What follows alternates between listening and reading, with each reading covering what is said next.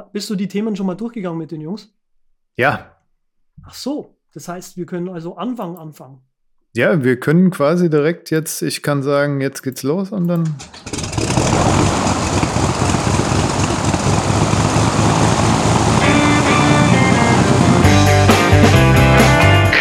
Wir heißen Sie herzlich willkommen an Bord bei der Überkraft. Ihr Flug beginnt in wenigen Sekunden. Die Piloten melden sich in Kürze persönlich vom Flugdeck bei Ihnen.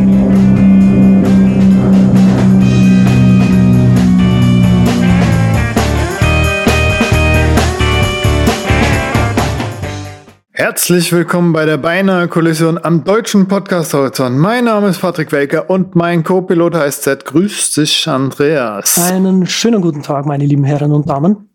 Der ist ja Wahnsinn. Und bevor wir unsere Gäste vorstellen, gehen wir noch mal kurz äh, durch das Überbleibsel. Fachgebiet. Und zwar hast du natürlich tolle, tolle Neuigkeiten mitgebracht von deiner Haupt-App. Ja, ja, also vor, vor allem Haupt-App ne, inzwischen. Ähm, ja, genau, also wir hatten es uns mal irgendwie mh, zum Sport gemacht, oder ich habe es mir zum Sport gemacht, hier ähm, ein bisschen Final Cut News so reinzutragen, was denn da in dem App und in diesem Space so ein bisschen gerade passiert.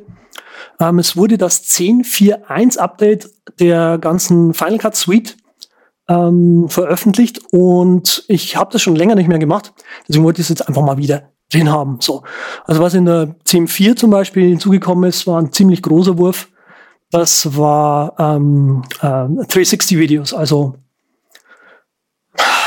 Uni, ich habe gerade den Fachbegriff nicht parat, aber man kann 360-Grad-Videos jetzt in Final Cut machen. Das ist mal schon ein ziemlich cooles Ding. Und mit äh, 10.4.1 kommen noch mal ein paar Sachen dazu. Ähm, ein neuer Encoder, der sich ProRes RAW nennt. Ähm, ja, kommt vielleicht daher, dass halt jetzt sozusagen diese ganzen Kameras ähm, auch Video versuchen in RAW zu speichern. Da sind die Leute von äh, Blackmagic ja ganz weit vorne mit dabei. Mhm. Was mich aber am meisten begeistert hat, war jetzt nicht High Dynamic Range und das sind die ganzen anderen Features, sondern endlich Closed Captions in Final Cut machen zu können. Ähm, man kann jetzt Untertitel in Final Cut machen. Äh, wer schon immer irgendwas mal übersetzt hat, weiß, wie, naja, unkomfortabel das äh, ist, überhaupt Untertitel machen zu müssen. Und deswegen ist es jetzt schön, damit man das direkt im äh, sozusagen Editor machen kann. Die anderen Apps haben diese Funktion auch bekommen, weitestgehend, soweit es eben Sinn macht. Also Compressor zum Beispiel. Ist aber nicht so ein automatisches Ding, so dieses fancy-pancy-Zeug, was YouTube da alt hat. Ähm, nein, das ist tatsächlich die Profi-Variante, wo man alles manuell machen muss. Mhm, okay. Jo. Sicherheitshalber. Überleitung. Datenschutz. Ach so, Entschuldigung. Ähm, ich wusste nicht, dass das jetzt mein ähm, Stichwort sozusagen ist. Ja, ja Datenschutz. Ähm, ich will euch einfach einen ähm, Artikel empfehlen. Äh, Facebook ist in den letzten Wochen ja, naja, wie sage ich dann, immer mal wieder in die Schlagzeilen gekommen. Ähm, den Herrn ähm, Zuckerberg haben sie diese Woche auch verhört zu, seinen, äh, zu seinem Unternehmen. Ja, also hier ein ähm, Post von der allfacebook.de Webseite, die sich eigentlich eher mit so Marketing-Gedönse, sage ich jetzt mal, im Großen und Ganzen beschäftigen, die einfach mal auch die, die, die jetzt hier die, ähm, wie sage ich denn, die, die API-Endpunkte erläutern, die sich durch die Umstellung des Datenschutzes, also der DSGVO, ergeben. Äh, da ist wohl ziemlich viel äh, bei Instagram vor allem ähm, weg, ja, weggefallen. Und da kann man sich eben auf facebook.de in, äh, informieren. Mhm. Als ich das gelesen habe, habe ich sofort an Benedikt Hechte gedacht mit seinem neuen Instadesk. Ob der da irgendwie, weil er da ja auch eine ganze Weile dran gesessen hat für die 5er Version jetzt und ja, stimmt. viel mit den Endpunkten macht. Das, ähm, das ist mir auch als erstes eingefallen. Ich habe auch tatsächlich überlegt, ob ich dem ähm, im Herrn Terhechte gleich mal eine E-Mail schreibe und frage, wie es denn jetzt aussieht. Aber ich denke, weil der gerade irgendwie mit seiner App beschäftigt ist, wird er das irgendwie gebacken bekommen. Gut. Ich habe äh, zwei Subscriptions für euch, zwei neue mitgebracht. Und zwar gibt es jetzt neu eine Drafts 5 Subscription. Das haben bestimmt schon viele mitgegangen, äh, mitgebracht. Mitge ihr wisst schon. Bin heute ein bisschen müde. Auf jeden Fall ging das, schätze ich mal, auch so durch die Blogger-Szene und ja.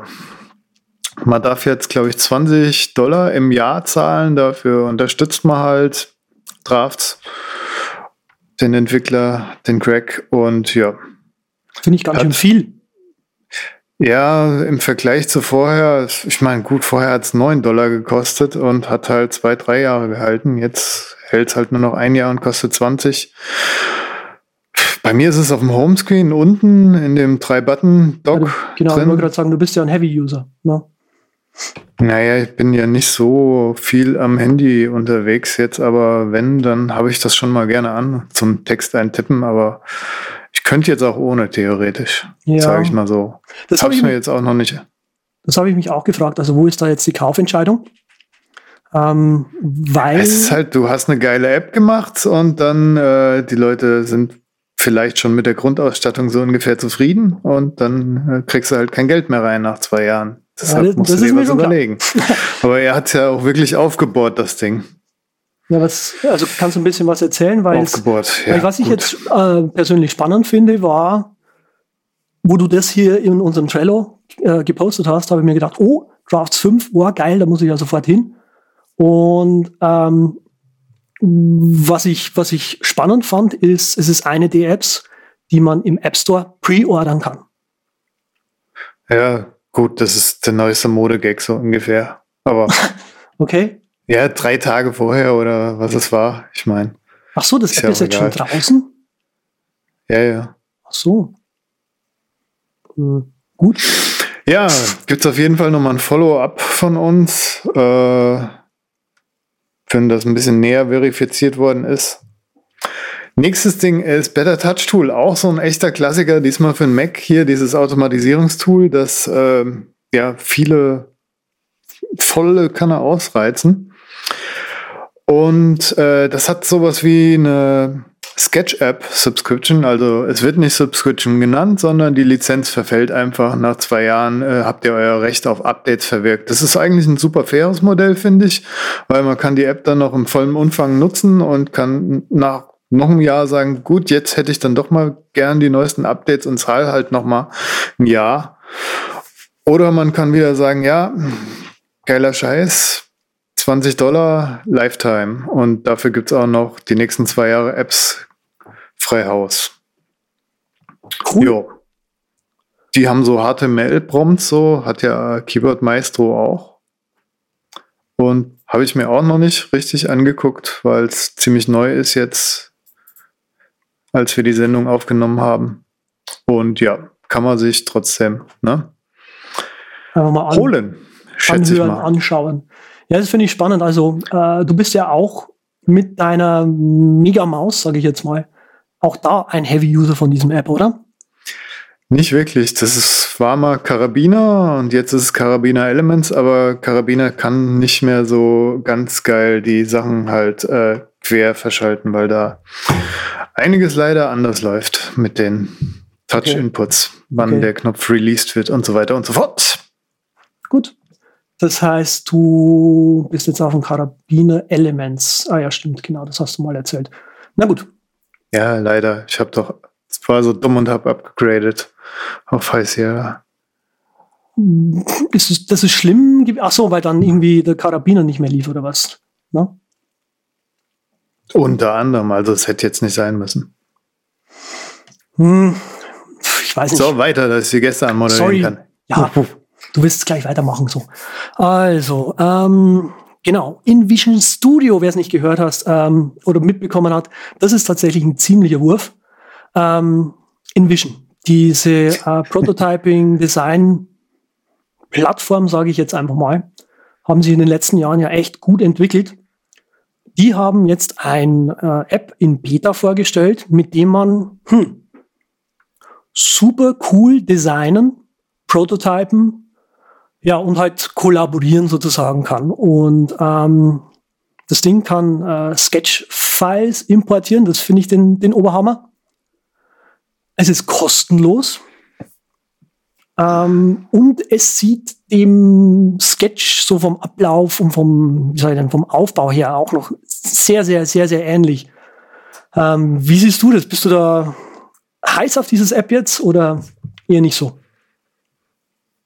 Ich brauche Prototyping nicht so viel und für die paar Vektoren finde ich Sketch und Illustrator ganz gut. Und aber sobald man irgendwie kollaboriert, ist ja äh, ist das bisherige InVision-Produkt auch Hammer und besser als eigentlich Sketch. Und fürs Prototyping war es auch schon immer besser als Sketch, weil man da so tolle Vorlagen und die Namen leichter benennen, benennen konnte und die ganzen Layers benennen und alles war irgendwie ein bisschen leichter und besser darauf ausgerichtet als bei Sketch. Von daher hat das absolut seine Daseinsberechtigung. Ist nur die Frage, ob die kleine Mac-Bude dann halt irgendwann da mithalten kann.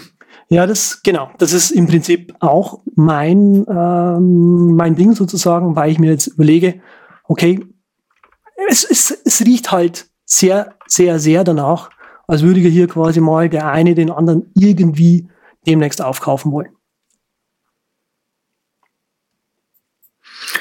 Das ist natürlich die, naja. die reinste Gerüchteküche. Aber. Ja, aber so haben wir es doch immer gemacht hier. Ja, kann ja sein, ne? ja, klar, klar. Mal ein bisschen Öl ins Feuer gegossen.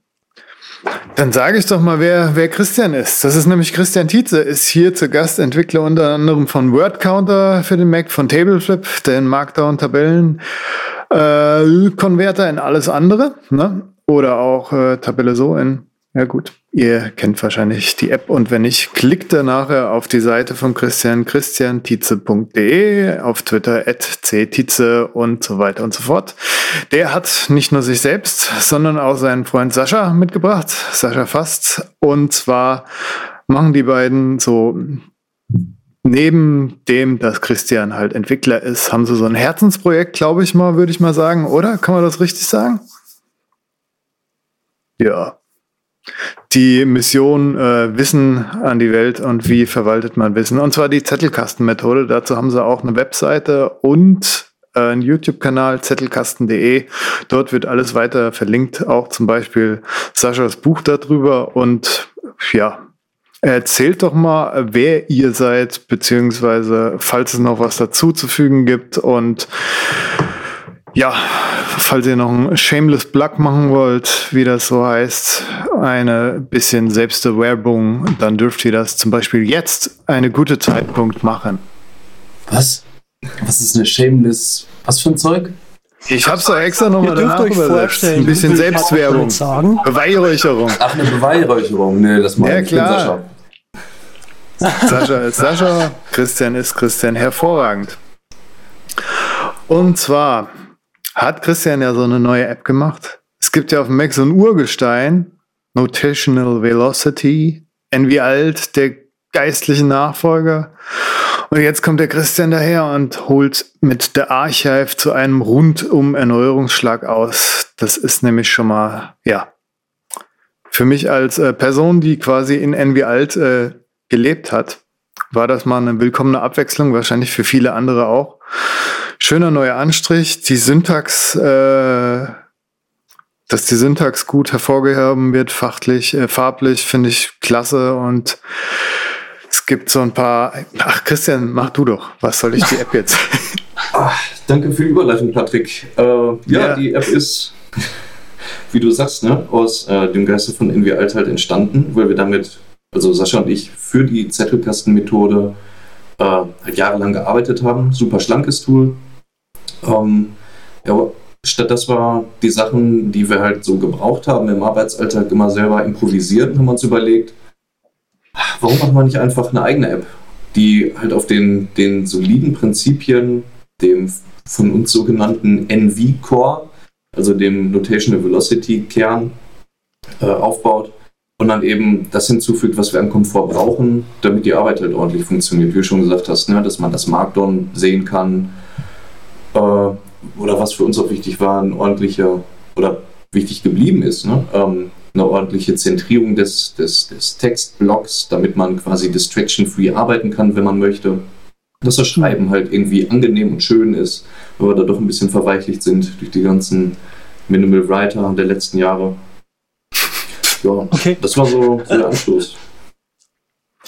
Ja, ich finde auch die vordefinierten Suchen, die man sich anlegen kann, ganz smart und praktisch. Da hatte ich vorher so ein Shell-Skript für, dass mir da oben halt die Suchbegriffe reingehauen hat.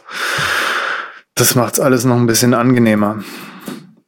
Ja, Jungens, wie seid ihr eigentlich dazu gekommen, dass ihr gemerkt habt, ihr braucht was, um euer Wissen zu verwalten? Ich meine, Studium, schätze ich mal. Oder noch früher? Bei dir war es früher, oder? Ja, ich habe ziemlich früh gemerkt, dass ich mir nichts merken kann und ah. dass von selber einfach nichts läuft. Also, das hat sich dann im Studium zugespitzt. Ja, und da habe ich dann den Sascha kennengelernt. Und ihr habt ja. festgestellt, dass ihr beide euch ja, nichts merken könnt, oder was? Nee. Also ich kann, mir, ich kann mir die Sachen gut merken, aber eigentlich war das äh, eher was Zweckrationales, weil damals wollte ich einfach Prof werden und ähm, hm. habe mir halt gedacht, naja, im Grunde ist, ist halt das Wissen in Anführungsstrichen so Baumaterial, äh, aus denen ich halt die Sachen baue. Also so habe ich mir das damals in den frühen Semestern dann vorgestellt und dann bin ich halt zu den, ähm, ich, das müssen so zwei Dutzend Profs sein, also um die 20, vielleicht ein bisschen mehr. Ähm, oder Dozenten insgesamt, wo ich halt hingegangen bin und habe gesagt, Leute, wie macht ihr das so? Ich habe dann deren Sprechstunde gesprengt und manchmal bin ich auch einfach so hingegangen und habe die genervt.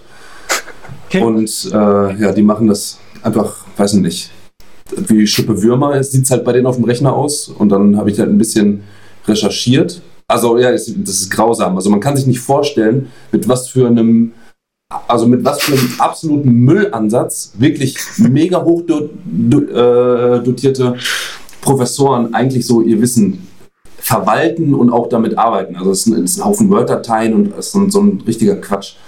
Aber ja. ähm, also ich nenne auch keine Namen, also ich will hier niemanden persönlich diffamieren.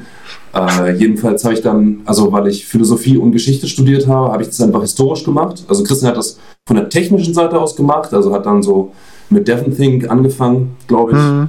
Das haben, glaube ich, auch Sachen, also irgendwie viele Mac-Nutzer, die was mit Akademischem zu tun haben, mal ausprobiert oder sind dabei, immer noch dabei geblieben, weil es für viele immer noch gut ist. Ja, das ist ich bin nicht derjenige davon. Das Schöne ist halt irgendwie an, ähm. an DevonThink, einfach alles in dieses Ding reinzuklatschen. Man braucht sich nicht drum kümmern, das irgendwie zu ordnen. Das ist kurz zusammengefasst richtig?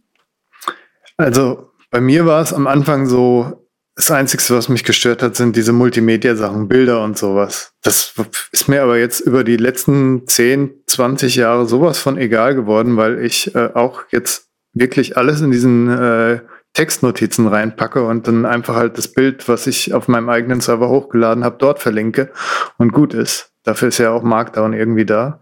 Das war so mein einzigstes Kriterium am Anfang, was ich so peu à peu abgebaut habe. Und das halt alles in einem einem Ort wirklich ist. Das ist so ungewöhnlich, weil ja, bei deinen Professoren war bestimmt auch alles quergestreut in zig Ordnern und wie du schon gesagt hast, ich habe da auch mal so auf ein paar Computer blicken dürfen von ein paar Professoren und ja, ist schon ein geiler Scheiß, muss ich sagen. Es ist so, also eigentlich schlimmer als bei meinen Eltern. ja, ja. Also, ja, dann, also zumindest haben, ist so im Grunde die Geschichte dessen. Also wir beide haben dann auch den, äh, also beide den Aufsatz von Luhmann angelesen und waren irgendwie beide da. Und dann haben wir uns auch so quasi darüber kennengelernt. Also die ersten Gespräche war es halt irgendwie so. Und ich bin das halt, sagen wir mal, von der geisteswissenschaftlichen äh, Perspektive angegangen. Also ich habe halt geguckt, wie haben es die Leute eben so gemacht. Also habe auch historisch dann eben dazu geguckt, also wie Hegel das gemacht hat und die ganz anderen Leute. Und ne, Christian war halt so von der technischen Seite irgendwie und kann das Ganze auch mit dem Internet viel besser. Also der hat mich dann auch von dem Plain Texting äh, überzeugt. Also ich habe dann irgendwie auch 20 Apps und so ausprobiert. Und äh, ja, im Grunde hat sich dann das so fortgesetzt. Ne? Also ich bin dann für, sag mal, die, das Methodische an der Methode dann irgendwie äh, mehr zuständig und Christian dann mehr für die technische Umsetzung des Ganzen. Okay, das heißt. Aber das, hm. genau, jetzt bevor ich es vergessen wollte, also was Andreas gesagt hat, ist auch im Grunde das, ähm, was eigentlich der große eigentlich einer der Kardinalsfehler ist. Also der Glaube, dass man einfach so Sachen irgendwo hinwerfen kann und dann muss man sich um nichts kümmern. Weil das ist einfach, also ich meine, das funktioniert in keinem Bereich des Lebens. Ja, das ist, genau, das ist mein, mein großes, mein großes, ähm, ähm, mein großes Ding mit diesen ganzen Sachen. Ähm, Evernote hat diesen Ansatz ja auch. Äh, die Evernote-Falle. Ja, eben, genau. Und die sagen ja so von, vom Marketing her, ja, ja, schmeißt da alles hin. Und sie kümmern sich darum, dass man mit der Suche alles Wissen wiederfindet, auch quasi im Kopf wiederfindet sozusagen, weil man kann quasi das Evernote total gut durchsuchen und so weiter. Und ich finde, das funktioniert nicht gut. Also diese, diese, wie soll ich denn, Ideen-Silos, wo man einfach mal alles reinschmeißt, die funktionieren nicht gut, weil, und das ist, das ist, glaube ich, mein Punkt, das Erinnern funktioniert nicht so. Also ähm, ein Wissen, das man nicht weiß, das man hat, findet man auch nicht. Oder kommt auf die Idee, dass man das suchen könnte, sage ich jetzt einfach mal. Und ähm, was ich aber spannend finde an eurem Ansatz, ist, dass ihr scheinbar tatsächlich hergegangen seid und euch angeschaut habt, wie, wie soll ich denn, wissenschaftlich Notizen gemacht werden. Weil diese ganze Notizenmachgeschichte und Informationen wiederzufinden, das ist ja nicht ein neues Problem. Also die äh, Professoren, Studenten, sage ich mal, der, des Mittelalters hatten das gleiche Problem ja genauso. Und so haben sich eben zum Beispiel äh, diesen, nicht Zettelkasten, aber so Notizkarten zum Beispiel als, als System eingebürgert, sage ich jetzt mal. Und da greift ihr quasi an, oder? Äh, ja, so also, also halt so nicht ganz weit, so weit zurück in, in, in der Zeitgeschichte. Also ja, im Grunde, also die, ähm, die Sachen sind halt ziemlich, oder anders. Das, was durchgängig ist, ist eben zum Beispiel, äh, dass es so bestimmte Eigenschaften gibt. Also von Lessing, Hegel und, und diesen ganzen alten Leuten. Ich meine, der Kontext ist ein anderer. Weil, also von den alten Leuten, weil die anders gearbeitet haben als wir. Die haben tatsächlich Bücher richtig studiert. Und deswegen kannten die Dinge, also kannten die Bücher halt richtig, also richtig, richtig gut. Und heutzutage ist es ja eben so, also dass die, dass die, die sag mal, die, die Herausforderung des modernen, ähm, sag mal, des modernen Wissenschaftlers oder Forschers ist, dass die Texte einfach nur noch überfliegen, sich flüchtig Notizen machen und quasi in einem ganz anderen Kontext, also mit viel mehr Artikeln, äh, versuchen, den Überblick zu behalten. Also das ist schon so ein bisschen was anderes. Aber ähm, okay. Im Grunde ist das, auf, also es ist eine Säule des Ganzen, also eine Säule der Methode. Weil das, was du vorher auch gesagt hattest, das ist ähm, also einfach neuronal richtig, äh, nämlich wenn man eben, also es, es, nennt sich einfach Verarbeitungstiefe, dieses Prinzip. Sagen wir mal, man will sich erinnern und man denkt an eine Zahl. Also sagen wir mal, du, man will sich jetzt irgendwie an die Zahl 17 erinnern und denkt einfach ganz oft an die 17. Das, was man macht, ist halt immer nur wieder diese Zahl ähm, dann mit einer Sache zu verknüpfen. Sagen wir, die 17 ist irgendwie das Alter von äh, der Nichte oder so, das Neue. Und ähm, Verarbeitungstiefe bedeutet, dass man mehr Spuren im Gehirn dann eben hinterlässt. Also vielleicht macht, das Prinzip ist einfach zum Beispiel, dass man sich eine Eselsbrücke macht. Also man stellt sich die 17, sagen wir mal, optisch vor und sagt dann irgendwie, ah, meine Cousine sieht aus, weiß nicht, wie 17 Schippe Würmer. Und ähm, ne, das, so denkt man eben dran. Und das bedeutet, das ist nämlich der entscheidende Unterschied, also zwischen dem, was ähm, für gewöhnlich für Wissensarbeit gehalten wird und was eigentlich Wissensarbeit ist, so im weitesten Sinne. Für gewöhnlich meinen die Leute, dass Wissensarbeit Wissensverwaltung ist. Und dann geht es halt um solche Aspekte wie, wie lege ich eine Ordnerstruktur an, wie lege ich die Sachen richtig ab und so weiter. Aber eigentlich ist Wissensarbeit Wissensverarbeitung. Das heißt, je besser man eine Sache verstanden hat, gemerkt hat, bearbeitet hat, ähm, desto besser kann man sie erinnern, aber desto besser ist sie auch abgelegt. Also wenn diese Verarbeitung selbst Teil der Ablage ist, und das ist im Wesentlichen ein wichtiger äh, Aspekt der Zettelkastenmethode, das ist nämlich das, was man gedacht hat, während man eine Sache äh, bedacht hat, ähm, das bleibt erhalten. Also die ganzen Überlegungen. Und deswegen spiegelt im Grunde das Archiv dann irgendwann, also der Zettelkasten, das, was man gedacht hat über die ganzen Jahre. Und deswegen mhm. kann man damit ganz anders arbeiten, als würde man jetzt zum Beispiel einfach nur äh, sagen wir mal, einen Artikel gelesen haben, ein paar Markierungen gemacht haben und den dann halt in irgendeinen Ordner reingeworfen haben, um ihn halt per Volltextsuche anzusprechen.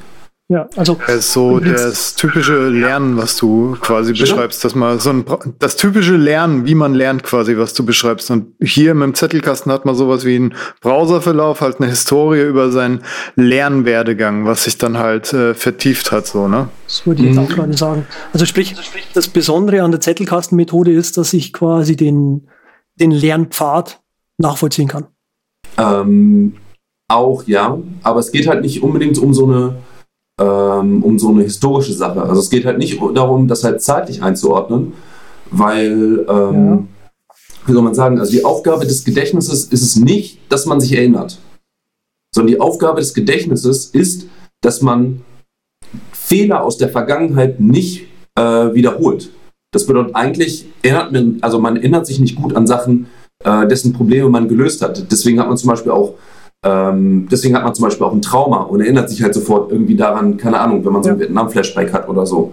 Das liegt daran, dass die Sachen nicht verarbeitet sind und das Gehirn immer noch denkt, dass das Problem relevant ist und deswegen denkt man eben auch noch dran, deswegen erinnert man sich laufend. Also die Funktion des Gedächtnisses ist, ist eine andere und deswegen glaubt man eben, oder glauben, also wenn man, sagen wir, Wissensarbeit von diesem Abspeicherungsmodell des Gedächtnisses her angeht, dann bedeutet das man eben, dass man Sachen einfach nur ablegt und glaubt, dass das Abspeichern auf äh, dem Computer von irgendwelchen Dingen hinreichend ist, damit im Grunde das Problem gelöst hat, äh, dass das Problem gelöst ist. Also von diesem. Ja, und du hast ja vorhin gesagt, nein, das langt nicht, sondern man muss es auch richtig verstanden haben, lernen, angewendet haben, damit man es tief verinnerlicht hat und dann funktioniert das mit dem Zettelkasten. Auch wenn man es rein als äh, Müllhalde nimmt, kann das nicht funktionieren. Ja. Also.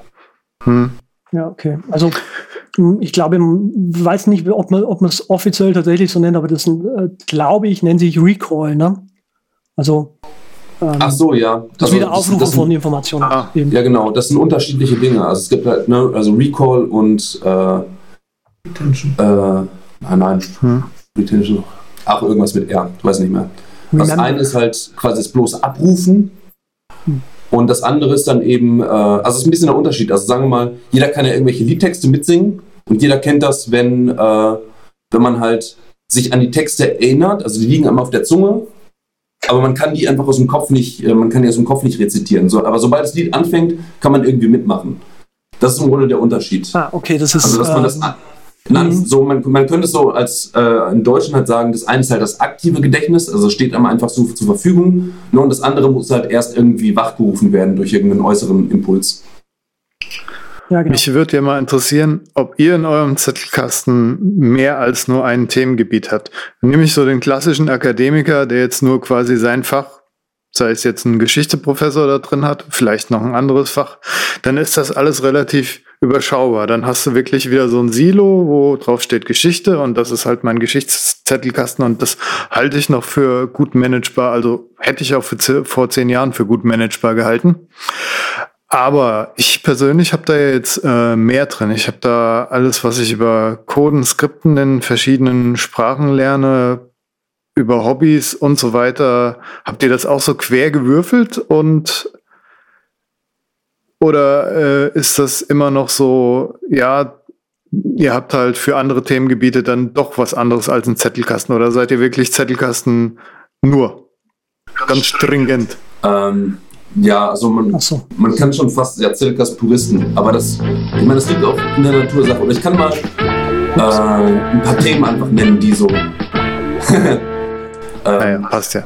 ich kann mal ein paar Themen einfach nur nennen, die, ähm, die so nebeneinander äh, da sind. Das ist einmal sind das halt äh, sportliche Sachen bei mir. Ich habe zum Beispiel Trainingspläne drin, äh, also mhm. fürs Krafttraining, für Beweglichkeitstraining, äh, Ausdauertrainingsmethoden und so weiter. Ich habe äh, viel über Ernährung drin. Ich habe äh, viel über Selbstentwicklung in verschiedenen Aspekten, also psychologisch und neurophysiologisch äh, entwicklungspsychologisch, aber auch philosophische Sachen. Ich habe ähm, Reflexionen über meine Familiengeschichte drin und Forschung über meine Familiengeschichte drin. Also ich habe so ziemlich alles drin. Aber das ist im Wesentlichen auch, äh, wie soll man sagen, also das, das ist die logische Konsequenz dessen, wenn man Wissensarbeit als Wissens, äh, Wissensverarbeitung versteht, weil im Kopf passiert ja nichts anderes. Also im, wir haben ja auch alles im Kopf, also wir erinnern uns alles. Ähm, und der Zettelkasten. Ja, genau, also es ist immer alles gleichzeitig da, ne, meinst du? Hä? Es ist immer alles gleichzeitig irgendwie da. oder abrufbar. Ja, genau. Also, mhm. äh, also, wie soll man sagen? Also, es, es funktioniert nicht anders. Also, weil man will ja im Zettelkasten selbst arbeiten und ähm, also im Zettelkasten quasi denken. Und man denkt dann eben nicht im Thema, sondern man denkt halt assoziativ zum Beispiel. Und dann muss man eben auch in der Lage sein, also zum Beispiel der Geschichtsprofessor müsste in der Lage sein, seine geschichtlichen Überlegungen vielleicht mit seinen biologischen Überlegungen halt äh, zu kombinieren oder seine Alltagsüberlegungen als Anlass zu nehmen, um über seine, seine Arbeit nachzudenken. Hm. Na, also ich meine, vielleicht ja. spaziert er und sieht dann irgendwie einen Hund draußen, der erinnert ihn dann irgendwie an, äh, weiß nicht, an Napoleon und dann denkt er, ach Mensch, der Hund, der läuft so wie Napoleon und sein Gang, bla bla und dann geht es halt irgendwie so weiter. Und all diese Überlegungen, ähm, die können halt nicht so losgelöst sein. Also das muss quasi im Prozess des, der Wissensarbeit einfach erfolgen. Und das geht halt nur, wenn der Zettelkasten äh, einfach als Ganzes angelegt ist. Also der, der Zettelkasten ist halt so wie der eigene Kopf, kann man sagen. Und deswegen macht diese fachliche so. Trennung auch keinen Sinn. Hm. Was mich interessieren würde, wir, wir steigen da jetzt schon relativ tief irgendwie ein in das Thema. Was mich interessieren würde, und ich glaube auch unsere Hörerinnen, wenn ich jetzt mal aufschreiben möchte, im Zettelkastensystem. Also einfach eine neue Notiz erstellen. Wie gehe ich da vor und was macht The Archive ähm, Gutes für mich, um die Notiz sozusagen festzuhalten? Also einfach mal, dass wir es beispielhaft einmal kurz durchgehen. Mal angenommen, ich habe einen tollen also, Artikel gefunden, den ich, wo ich mir denke, okay, hier könnte man dieses Zitat zum Beispiel gebrauchen und, und wie gehe ich jetzt vor? Ähm, es, gibt, also es gibt zwei Aspekte erstens. Also das erste ist das ähm, quasi der NV-Core, also der, der Kern, Notation Velocity Kern, der ist im Grunde der beste Kern, den wir gefunden haben für die Bedienung eines, äh, eines, Text, eines Ordners mit Textdateien. Das bedeutet, was Archive erstes macht, ist das ganz leicht, also ganz schnell und ganz leicht zu machen. Man muss einfach nur schnell was reintippen, also dann hat man schon den Titel, drückt Enter und dann kann man runterschreiben, wenn man so will. Hm, ähm, okay. Also im Grunde, der Archive ist nicht unbedingt, also man muss nicht die Zettelkastenmethode machen. Also die Zettelkastenmethode ist einfach nur das Beste und man kann sich entscheiden, halt was Schlechteres zu wählen, benutzen. Also das bleibt jedem selbst überlassen, ne? also was man so vom Leben haben will. Ähm, wenn man quasi, die, also wenn man dann die Zettelkastenmethode verwendet, dann ist im Grunde wichtig, dass, äh, dass der Zetteltitel einzigartig ist. Also dafür verwenden wir halt einen, äh, einen Zeitstempel, sprich einfach nur äh, eine zwölfstellige Zahl, die sich einfach aus dem Datum mit Uhrzeit eben ableitet. Und ähm, die ändert sich halt nie. Dann kann man immer darauf verlinken, das ist einerseits. Und das andere ist dann eben, man erstellt eine Notiz immer in Verknüpfung zu einer anderen. Also man sucht erst quasi eine Stelle, äh, bei der man die Notiz dann eben reinschreibt. Also sagen wir mal, ich habe einen Artikel über, ähm, sagen wir, über Tische gefunden und da steht irgendwie drin, dass man die Tische auf eine bestimmte Weise irgendwie poliert. Das bedeutet, man sucht sich irgendwo einen Zettel, den man äh, über Tische geschrieben hat, am besten einen, der recht allgemein ist und wo schon andere Zettel äh, von ausgehen. Dann würde man in Archive quasi, also jetzt technisch einfach nur äh, zweimal eckige Klammer aufmachen, den Titel eingeben, dann klickt man drauf, dadurch entsteht eine Suche. Die Suche ist dann leer natürlich, weil man äh, den Zetteltitel noch nicht vergeben hat, drückt Enter und dann hat man im Grunde diesen schnellen Prozess der Textdateierstellung gemacht. Ähm, und gleichzeitig hat man schon dafür gesorgt, dass äh, die Notiz, die man gemacht hat, automatisch mit einer anderen Notiz verknüpft ist. Also im Grunde Teil des Netzwerkes ist und nicht wie so, ein, wie so, eine, äh, wie so eine isolierte Flaschenpost irgendwo im weiten Meer des äh, Zettelkasten-Unbewusstseins herumschwimmt. Ja, okay. Ja, das ist also. Das ist so genau das, was ich nicht mache. Ich wollte, wollte jetzt, was mir sofort natürlich gekommen ist, also halt der Blockchain Master. Ähm, das ist also schon so ein bisschen, also wenn du sagst, man muss sich eine Notiz suchen, die man eh schon hat zu dem Thema, das klingt so ein bisschen nach Genesis-Block. Also man legt sich irgendwo mal tatsächlich wahrscheinlich einfach eine Notiz, sagen wir mal, über Autos meinetwegen an. Und am Anfang mhm. ist wahrscheinlich so eine Notiz, so stelle ich es mir jetzt einfach vor, noch sehr spezifisch. Und je mehr Notizen ich aber sozusagen zu diesem Thema mir aufschreibe, desto allgemeiner wird diese Notiz. Verstehe ich das richtig? Äh, nein, aber zumindest halb richtig. Weil okay. es gibt irgendwo nur beide Richtungen. Also nehmen wir mal an, du hast jetzt irgendeine ganz spezifische Idee und du findest wirklich gar keinen Anschluss. Das, das ist nicht schlimm. Also dann schreibst du einfach rein und dann ist es schon mal drin. Und dann findest du eine zweite Idee, ähm, die hat was damit zu tun und du verknüpfst die beiden. Also irgendwann gibt es quasi äh, ein Muster, was ist. Und dann kannst du entscheiden, ob du runtergehst oder hoch. Das bedeutet, du kannst im Grunde alle, sagen wir mal, du hast jetzt irgendwie 20 Notizen zum gleichen Thema. Dann suchst du eben das Thema, also zum Beispiel per Schlagwort, und erstellst dann einfach noch einen Zettel, der die ganzen, äh, die ganzen Zettel dann eben zusammenfasst. Also alle, ähm, alle Zettel nochmal aufführt. Äh, das nenne ich dann eben zum Beispiel Strukturzettel, weil er im Grunde eine Struktur in deinem Archiv abbildet. Und diese Strukturzettel ist dann allgemein. Also das ist das, was du dann gesagt hast. Einerseits. Andererseits kann man aber auch genauso gut einfach irgendeinen Zettel, all, allgemeinen Zettel einfach schreiben und dann im Grunde äh, zu jedem Wort in Anführungsstrichen noch eine Verknüpfung machen. Also ah, von dort aus einen mhm. weiteren Zettel erstellen und dann Überlegungen zu diesem Wort vertiefen. Also es würde bedeuten, dass je mehr man schreibt, desto tiefer und mehr ins Detail geht man. Also das Gegenteil von Verallgemeinerung. Also bei mir, ich mache ja immer, bin so ganz klassisch, ich äh, habe noch nie diese Verlinkung genutzt mit der doppeleckigen Klammer. Ich habe immer die erste Zeile in vielen von meinen Notizen ist Tags, also Schlagworte, mhm. und die tue ich dann manuell da reinrattern. Und das ist so meine äh, Verknüpfung sozusagen irgendwie. Das ist ja auch schon fast so dasselbe. Oder habe ich irgendwas verpasst? Ich frage mich immer, hast du irgendwas verpasst, weil du das nicht so krass durchziehst irgendwie? Ähm, das ist ganz und gar nicht dasselbe, weil ähm, das Schlagwort, also kennt ja jeder, also oder äh, wir sind hier auf so einem, auf einem Tech-Blog. Äh, also ich bin nicht so ein Techie, also deswegen ne, die ganzen Anglizismen und so, die, die kann das ich auch okay. nicht. das ist okay. Die, ähm, also jeder, die Tech-Cloud, wenn man so will, also so in Blogs und solche Sachen äh, sind da einfach. Also ein Schlagwort ist im Grunde sowas wie eine Wolke. Das bedeutet, wenn du äh, eine Verknüpfung erstellen willst über ein Schlagwort, dann ist das so, als würdest du quasi einfach nur einen Fingerzeig in eine Wolke bringen und jedes Mal, wenn du quasi eine Verknüpfung zwischen, Zeit, äh, zwischen zwei Zetteln ziehen willst, musst du erst in diese Wolke fliegen, dich dann irgendwie orientieren, orientieren, orientieren und dann quasi zum nächsten Zettel kommen. Das ist eine unglaublich indirekte Verknüpfung. Und ein Schlagwort ist in dem Falle auch nur ganz marginal spezifischer als eine ganz normale Volltextsuche. Mhm. Also Schlagwort ist in dem Falle nichts weiter als, ähm, als im Grunde ein besonderes, also ein besonderes Wort im Volltext. Und mhm. der Unterschied ist, dass eine direkte Verknüpfung eine harte Verknüpfung ist. Das bedeutet, es ist eine ganz spezifische Verknüpfung von zwei Zetteln. Und das ist nochmal ein großer Unterschied, weil es halt ein eindeutiger Pfad ist und das andere ist halt eine lose Assoziation.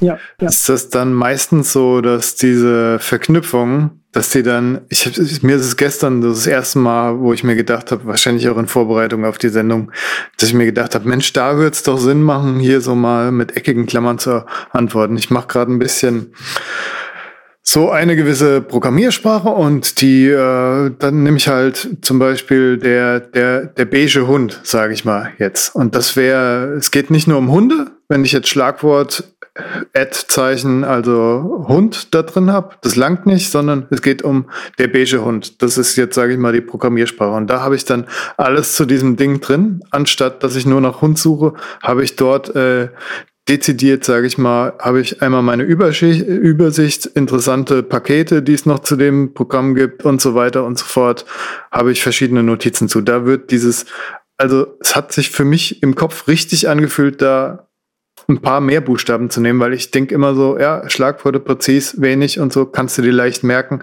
Nutze ich auch in vielen anderen Anwendungen halt auf iOS und äh, auf dem Mac, weil die sind so, gewisse Sachen sind bei mir hart ins Hirn eingebrannt, die gehen mir halt leicht von der Hand. Da muss ich nicht überlegen, was war jetzt da nochmal die Verknüpfung, beziehungsweise das Schlagwort. Bei Verknüpfung habe ich das Gefühl, ich müsste länger überlegen, um richtig drauf zu kommen. Aber im Prinzip müsste ich dann, wenn mir die Verknüpfung nicht einfällt, glaube ich, erst nochmal nach Hund suchen quasi und dann sehe ich meine Notizen und dann weiß ich, ach ja, da ist ja der beige Hund und da ist das mhm. ist die Verknüpfung, worauf es mir ankommt. Das scheint mir irgendwie gleich kompliziert, ähm, muss ich sagen. Nee, das, das, ist eine Zeitfrage. Weil die Frage ist, wann machst du die Denkensarbeit? Weil alles was, so. alles, was man sich jetzt leicht macht, das holt einen später wieder ein. Und ähm, also wenn du zum Beispiel in dem, sagen wir, du hast das mit dem, äh, nur das mit dem Hund verknüpft und würdest hm. sagen, ah, das mit dem beigen Hund ist mir nicht eingefallen, aber ich war in diesem Augenblick aber schneller. Das bedeutet, jedes Mal, wenn du aber diese beige Hund-Verknüpfung suchst, machst du diese, Ja. machst du diese Mehrarbeit, weil du Ja. immer wieder nur nach Hund suchst und deswegen eine lose Verknüpfung hast. Ja, ist mir, glaube ich, auch schon beim Ah, Reden okay. jetzt aufgefallen, dass wenn du dir vorher schon überlegst, ja, das ist eigentlich mein Hauptthema und dass dann so eine Hauptverknüpfung dir aussuchst, quasi, dass sich damit dann etwas besser arbeiten lässt. Das ist wahrscheinlich auch dieses Umdenken, in das ich reinkommen müsste. Ähm, ja, muss, muss nicht sein. Also eigentlich, also ähm, wie soll man sagen, also es gibt halt einen großen Theoriebauch, wenn man so will, oder eigentlich, das ist so, so- also die Zettelkastenmethode ist ein bisschen so wie ein Eisberg. Also es gibt ganz viel Theorie, also von, da steckt, steckt viel Kohärenztheorie des Wissens drin und Neurologie und so ganz andere Kram. Aber im Wesentlichen heißt es nur, also gibt es ganz wenig handwerkliche Dinge, also praktische Dinge, die man dann schlussendlich tun muss. Und äh, im Grunde, die, diese, also es gibt eine einfache Daumenregel, also Arbeit, die man jetzt erledigen kann, die sollte man jetzt auch erledigen, auch wenn es quasi ein bisschen aufwendiger scheint, weil die Arbeit, die steht einem hinter dann mehrfach einfach zur Verfügung. Also ein Das- bisschen wie beim Denken. Also wenn ich jetzt sage, okay, ich überlege jetzt so ein bisschen grob über die Sache nach und dann reicht mir das. Und dann muss ich aber hinterher nochmal drüber nachdenken. Da muss man nochmal spontane Mehrarbeit halt leisten. Man muss wieder über die Sache gut nachdenken, man muss sich an all die Sachen erinnern und so weiter und so weiter. Im Gegensatz dazu, wenn man halt die Sache einmal komplett gut durchdacht hat und richtig verstanden hat, dann steht die einem einfach so zur Verfügung. Und nichts anderes ist es halt dann auch im Zettelkasten. Wenn man die Sache einmal gut aufgeschrieben hat, die Verknüpfung spezifisch gemacht hat und das Thema gut ausgearbeitet hat, dann, ähm, dann läuft es halt wie geschmiert, weil das Ding halt richtig ausgearbeitet ist. Und wenn man halt nur schlampig arbeitet und einfach nur irgendwie ein paar Schlagworte dran setzt und sagt, ja, ja, finde ich schon, dann kann man halt damit schlecht arbeiten. Das ist im Grunde halt der, auch der Unterschied, also zwischen dem, also ein gradueller Unterschied. Also im Grunde das Schlampigste, was man machen kann, ist einfach nur irgendwelche Sachen irgendwo in den Ordner schmeißen und sagen, ach ja, ich habe eine Volltextsuche. Und Ja, das, genau. sag mal, sauberste, was man machen kann, bedeutet dann einfach nur, okay, ich ähm, arbeite das Thema richtig aus, mache mir äh, selber Inhaltsverzeichnisse und Übersichten und so weiter und habe das dann richtig sauber parat und kann damit einfach ganz schnell arbeiten. Ich habe am Anfang habe ich mal äh, diese Namensgebung-Methode gemacht, sage ich mal, wo du, äh, wo du dein Hauptthema hast, Hunde, Bindestrich, äh, weiße Hunde, so ungefähr, Bindestrich, Dateiname, so ungefähr. Bin ich eine ganze Zeit lang gut mitgefahren, hat mich aber irgendwie gestört, da in den Editoren mir der Dateiname schlicht zu lang war und ich mir gedacht habe, nee, das machst du jetzt in die erste Zeile, diese Schlagworte und gut ist und ja, ähm, worauf ich eigentlich nochmal hinaus wollte. Es ist aber nicht wichtig jetzt, ja, diese, dieser, dieser Dateistempel quasi, den ihr als eingängiges Merkmal, als äh, individuellen Namen nehmt. Der ist jetzt kein Muss, ne? Ich weiß, dass das bei uns in den Computerkreisen das hoch diskutiert wird, das. Muss ein Dateistempel rein in den Dateinamen, Ja, also ein Datumsstempel rein, muss keiner rein. Ich glaube, bei euch muss keiner rein. Doch. Beim, Also Zettelkastenmethoden schon. Also man kann sich ja, irgendwas, man kann irgendwas benutzen. Also man könnte theoretisch auch irgendeine andere arbiträre Nummer nehmen. hm, Aber ähm, bietet sich an. etwas Einzigartiges dient dazu, im Grunde auf Ebene, äh, auf Ebene des Dateisystems selbst dafür zu sorgen, dass ein Zettel für immer einzigartig bleibt. Weil den Titel kann man immer wieder ändern. Und das bedeutet auch, dass Verknüpfungen sich immer wieder ändern würden. Und wenn man aber Verknüpfungen äh, dauerhaft machen will, dann muss man eben auch was Dauerhaftes schaffen, also eine Einzigartigkeit des Zettels garantieren. Und dafür ist eigentlich Ja. nur diese, ähm, also dieses Datum da. Also das ist dann auch im Dateinamen einfach nur, damit es mehrfach redundant ist. Also zum Beispiel ähm, hatte ich eben das Problem oder ähm, habe ich eben gesehen, dass ich in der Dropbox damals, also auf der Homepage, nur in den Dateititeln suchen konnte. Und wenn ich jetzt in der Datei gegangen bin, also in irgendeine Notiz, und dann stand da eben ähm, irgendwie, such mal da und da, und dann einfach nur meine, ähm, meine, äh, meinen Stempel, dann konnte ich einfach mit der Dropbox, also auf der Homepage nicht arbeiten, wenn ich irgendwo in der Uni war. Weil ich eben nur der, im Titel suchen konnte und da stand nichts. Also habe ich das im Grunde so, also war es im Grunde wichtig, dass es im Titel stand, der Datei, damit ich auch im Grunde mit anderen Anwendungen meinen Zettelkasten bedienen konnte, äh, wenn ich halt irgendwo mal anders war, in der Uni zum Beispiel. Also viele Überlegungen, also von diesen Konventionen dienen einfach nur dazu, sich abzusichern, dagegen irgendwo eingeboxt zu sein. Ja, okay. Das, das, kann- das kann ich verstehen. Also quasi, Das- so wie ich es verstehe, ist ähm, die, die, die technischen Gegebenheiten einfach so möglichst so auszuschalten, damit man eben möglichst unabhängig ist. Ne? Ja. Kann Wir hatten Dropbox ja- inzwischen Inhalte durchsuchen, nur so nebenbei? Keine Ahnung. Ich glaube nicht. Okay, gut. Glaube ich Aber nicht. letztendlich, ich habe mein äh, Archive-App ähm, und das kann das eh alles. Ja.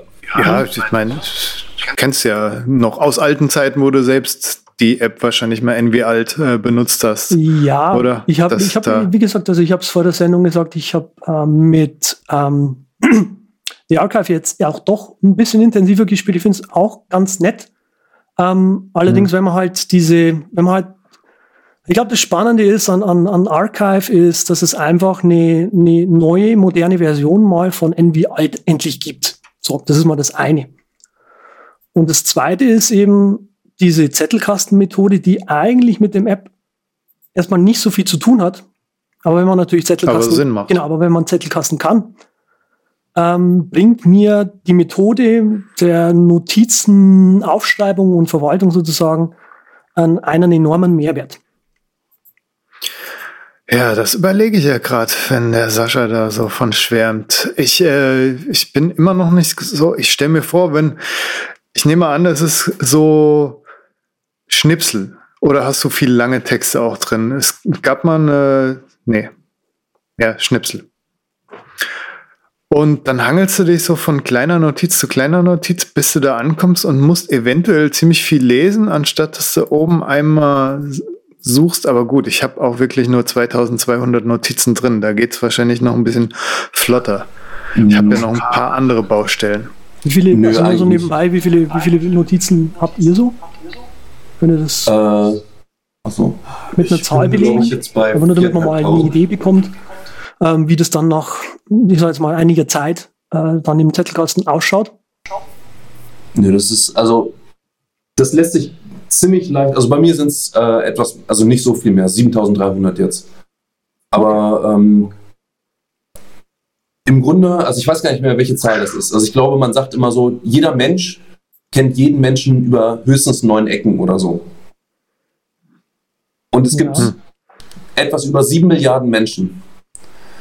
Wenn man das gleiche über den Zettelkasten, also wenn man das gleiche Prinzip auf den Zettelkasten anwendet, also im Grunde dieses Netzwerkprinzip, sage ich einfach mal, dann würde man sagen, verzettelte man den ganzen, also würde man einen Zettel pro Menschen äh, erstellen und also 9 Milliarden Zettel in seiner Datei haben, also 9 Milliarden Dateien, dann hätte man nur über die Verwandt Bekanntschaftsbeziehung maximal 9 Klicks. Also wenn ich jetzt das Ganze ein bisschen reduziere, also sage, okay, ich habe keine 9 Milliarden Zettel, keine 9 Milliarden Notizen, sondern vielleicht, sagen wir mal, 100.000 oder so, dann reduziere ich das schon ganz, ganz, ganz, ganz schnell. Und das heißt, nur über diese, also über diese Verbindung, das sind ein paar Klicks. Also ich würde sagen, also nahezu egal, was ich suche, ich habe das in 20 Sekunden. Also Okay. wenn ich etwas suche, ich sage, das ist auch ein Unterschied. Also das etwas wiederzufinden ist ein Element der Wissensverwaltung. Also einfach nur eine Sache zu finden. Ne, das ist immer noch dieses, ähm, das Modell dessen, dass man einfach nur Wissens ablegt und dann möchte es einfach mal nur abrufen. Ja, Das ist ja. im Grunde ein winziger, winziger Ausschnitt dessen, was man alles damit machen kann, weil man kann in diesen Dingen denken. Also ich habe, ich sage, ich habe in, in meinem Zettelkasten denke ich, wenn man so will, dadurch, dass ich schreibe, dadurch, dass ich schreibe und Verknüpfungen ziehe, also von meinen persönlichen Reflexionen, von meiner persönlichen, also von, von der Ahnenforschung meiner Familie zu Nietzsche, zu Dostoevsky, zu Jordan Peterson, zu Trainingsmethoden, also zu allem. Also je länger Also- du darüber redest, umso interessanter finde ich es, weil ich halt auch äh, erst seit, sage ich mal, vielleicht ein Jahr angefangen habe, endlich überzeugt, äh, Reflexionen und Tagebuch und sowas äh, öfters mal aufzuschreiben. Und das mache ich noch in der schicken Tagebuch-App, die natürlich auch deinen Standort und deine Fotos mitverwalten kann. Das mache ich irgendwie noch nicht im Zettelkasten, beziehungsweise in meinem äh, Notizenordner. Aber ja, wie du schon sagst, das Gehirn arbeitet ja so und so und von daher hat das schon seinen gewissen Charme und Reiz, das auch so auszunutzen, weil ja, weil man dann auch auf ganz andere Sachen natürlich kommen kann und vielleicht äh, ja seine, seine Selbstreflexion dann eher im Überblick hat, als wenn die nur auf äh, Tagebucheinträge, sage ich mal, auf einen Tag beschränkt sind, so ungefähr. Okay, also ich, ich stelle mal eine Testfrage. Das ist was sehr Aktives, glaube ich, Ja, weil also man arbeitet ja auch aktiv mit seinem Kopf und dort hat man, nein, Ich sag, nimm, nimm mal, hat was angesprungen. guck mal, nimm mal, nimm mal ein persönliches Ereignis, über das du jetzt nachdenken willst. Also ich sage, denk mal über das Ereignis nach. Also nimm, nimm, denk einfach mal eins aus, was du hier im Podcast auch sagen kannst und nicht irgendwelche Kindheitstrauma oder so. Ich meine, wie würdest du mit deiner App jetzt vorgehen? Also wie kann dir die App helfen? Also meistens fängt es wirklich auch in meinem Notizenordner an. Und da schreibe ich jetzt meine erste Zeile, die kennt ihr ja schon. Schlagwort, Doppelpunkt, persönlich. Ich mache es alles in Englisch im Vergleich zu dir, weil die Sprache kürzer ist und ich äh, täglich in Englisch irgendwie. Naja, auf jeden Fall äh, vergebe ich dann erstmal meine paar Schlagworte und dann ratter ich erstmal runter. Und dann kann es sein, dass ich den nächsten Tag dann nochmal drauf zurückkomme und dann nochmal was dran schreibe. Da wäre es bei dir schon der zweite oder dritte Zettel Nee, wahrscheinlich. Und Nicht zwangsläufig. Aber vielleicht Mhm. hätte ich schon zehn Zettel geschrieben von vornherein. hm. Ach so, weil du das gleich. Nee, aber ich dachte jetzt, ich dachte jetzt an die Tagebuch-App, von der du erzählt hast. Ach so, ja, das ist, äh, das ist so ganz easy. Ich äh, mache da nur so die Grund, Grunddinge meistens. Gut, ich habe Traumtagebuch für ich drin. Ich habe mehrere Abteile. Äh, Kann ich direkt sagen, mehrere Abteile Traumtagebuch, äh, Depressionen und Gesundheit und Kopf und Selbstreflexion und äh, sonst was. Und Traum schreibe ich einfach auf, wenn er passiert, ratter ich runter in einem Stück. Danach fällt mir eh nichts mehr ein. Gut, dann wird's noch Traum, kann man nach Traum suchen, Traumtagebuch oder sonst was, findet man auf jeden Fall wieder. Ist kein großes Ding. Hätte ich auch kein Problem, das irgendwie in meinen Notizordner zu ballern. Schwieriger wird's jetzt so bei dieser Gesundheitssache. Wenn ich, wenn es mir nicht gut geht, dann Ufer hat das ja mehrere Gründe. Dann hat das vielleicht berufliche Gründe, dann hat das äh, Gründe, warum ich schlecht geschlafen habe oder zu wenig draußen war, zu wenig trainiert habe. Kann mannigfaltige Gründe haben. Von daher, da wird's wiederum Sinn machen, finde ich irgendwie. Okay, ja, ich meine jetzt, nimm, nimm mal ein Fa- Tagebuch. Also sagen wir mal, du hast ein, ähm, vor einem Jahr irgendwas geträumt und hast jetzt einen Eintrag drüber. Wie hilft der dir jetzt? Ähm, die App erinnert mich nach einem Jahr oder nach zwei Jahren oder nach drei Jahren, dass ich das an dem Tag geträumt habe. Und meistens langt mir das. Wenn ich allerdings irgendwo bin und sage, oh, da erzählt mir gerade jemand einen Traum, wie bei meinen Schwiegereltern, die hatten einen Traum erzählt und da wusste ich sofort, ah, das ist mein Traum, konnte den eintippen, Traum, Tagebuch und da war er halt, so ungefähr. Da, warte mal, Mein die Traum. App, die App erinnert dich an Träume von vor einem Jahr. Ja, die gibt Ja. dir halt jährliche Erinnerungen so ungefähr automatisch, äh, wenn du dein Handy einschaltest oder so. Guck mal, was vor einem Jahr passiert ist oder was an diesem Tag vor. Das ist, das ist so ein, so ein äh, schönes kleines äh, Leckerli, was er dir halt zuwirft, damit du halt äh, geneigt bist, ein bisschen was Moderneres zu nutzen als nur Plaintext.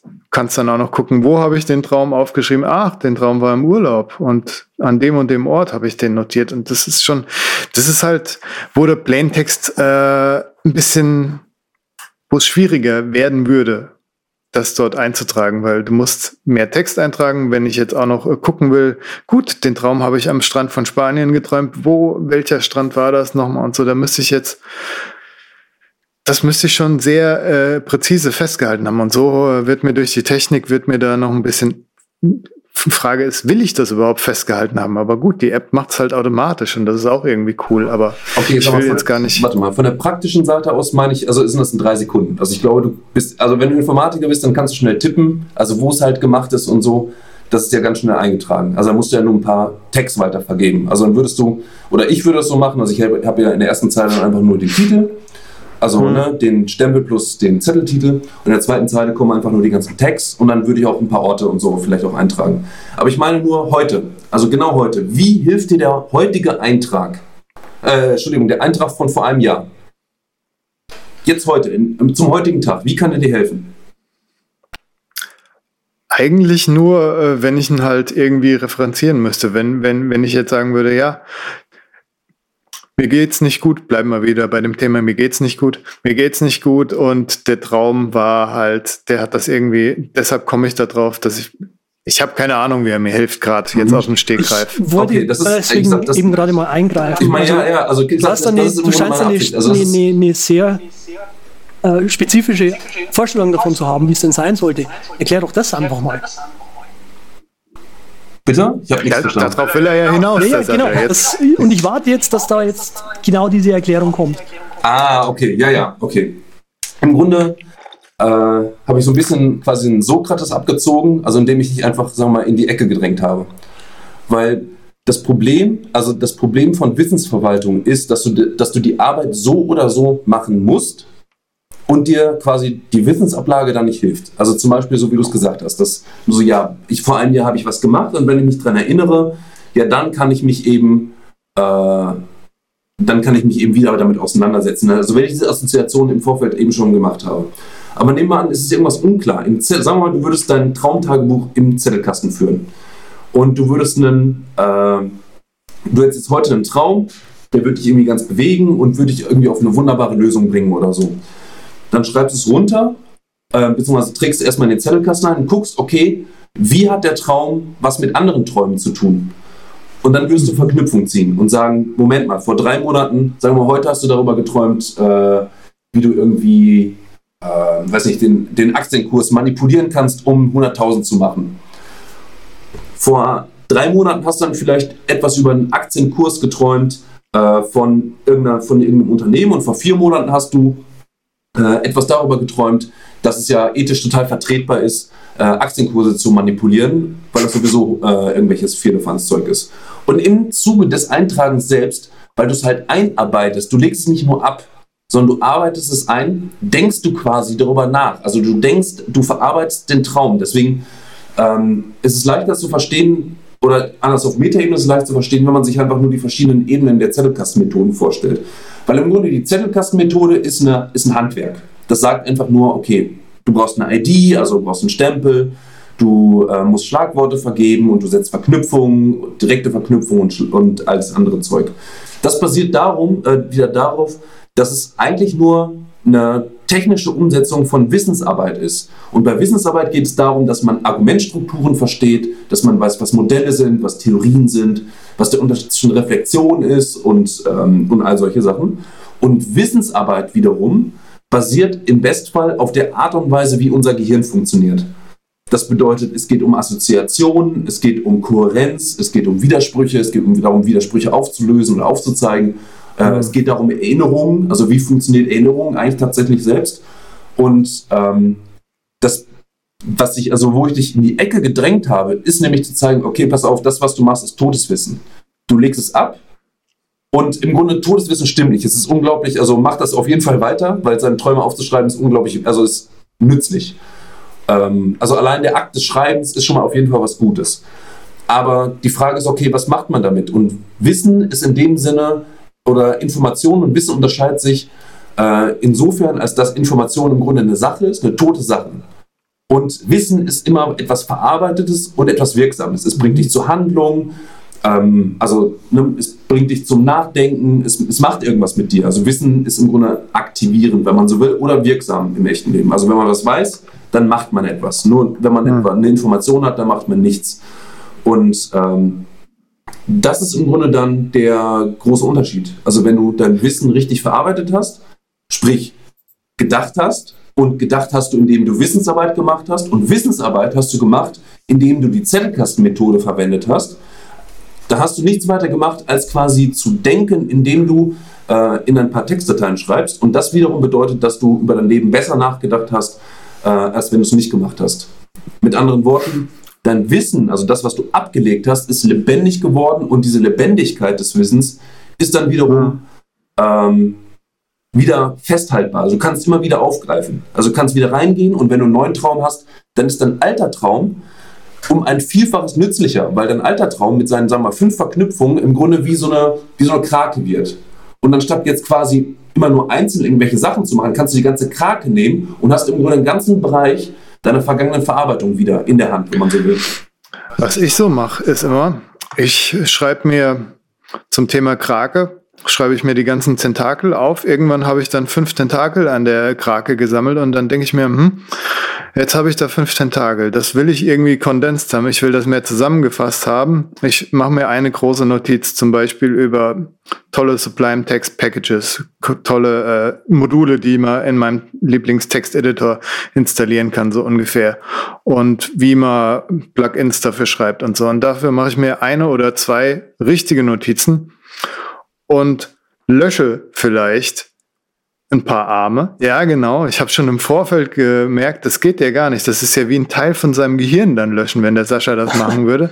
Weil, ja, aber das ist halt so meine, äh, meine Methode und die äh, fühlt sich irgendwie so an, als würde ich das äh, nicht so zumüllen mhm. und wie als würde ich es schneller finden. Aber das ist natürlich es kann nur ein Gefühl sein. Es ist halt, im Prinzip könntest du auch sagen, ja gut, ich habe jetzt über meine Aktienkurse nachgedacht und ich äh, halte das in einer Notiz fest, meine neuen Erkenntnisse, nochmal auf den Punkt gebracht quasi und verlinke trotzdem die alten. Das wäre so ungefähr dasselbe, aber ohne Löschen, ne? Mhm. Also hundertprozentig. Ja. Also das Löschen, wie soll man sagen, also das Löschen oder das, was du hast, das Gefühl, ist im Grunde ein richtiges vor dem Kontext deiner bisherigen Methode, sage ich einfach mal.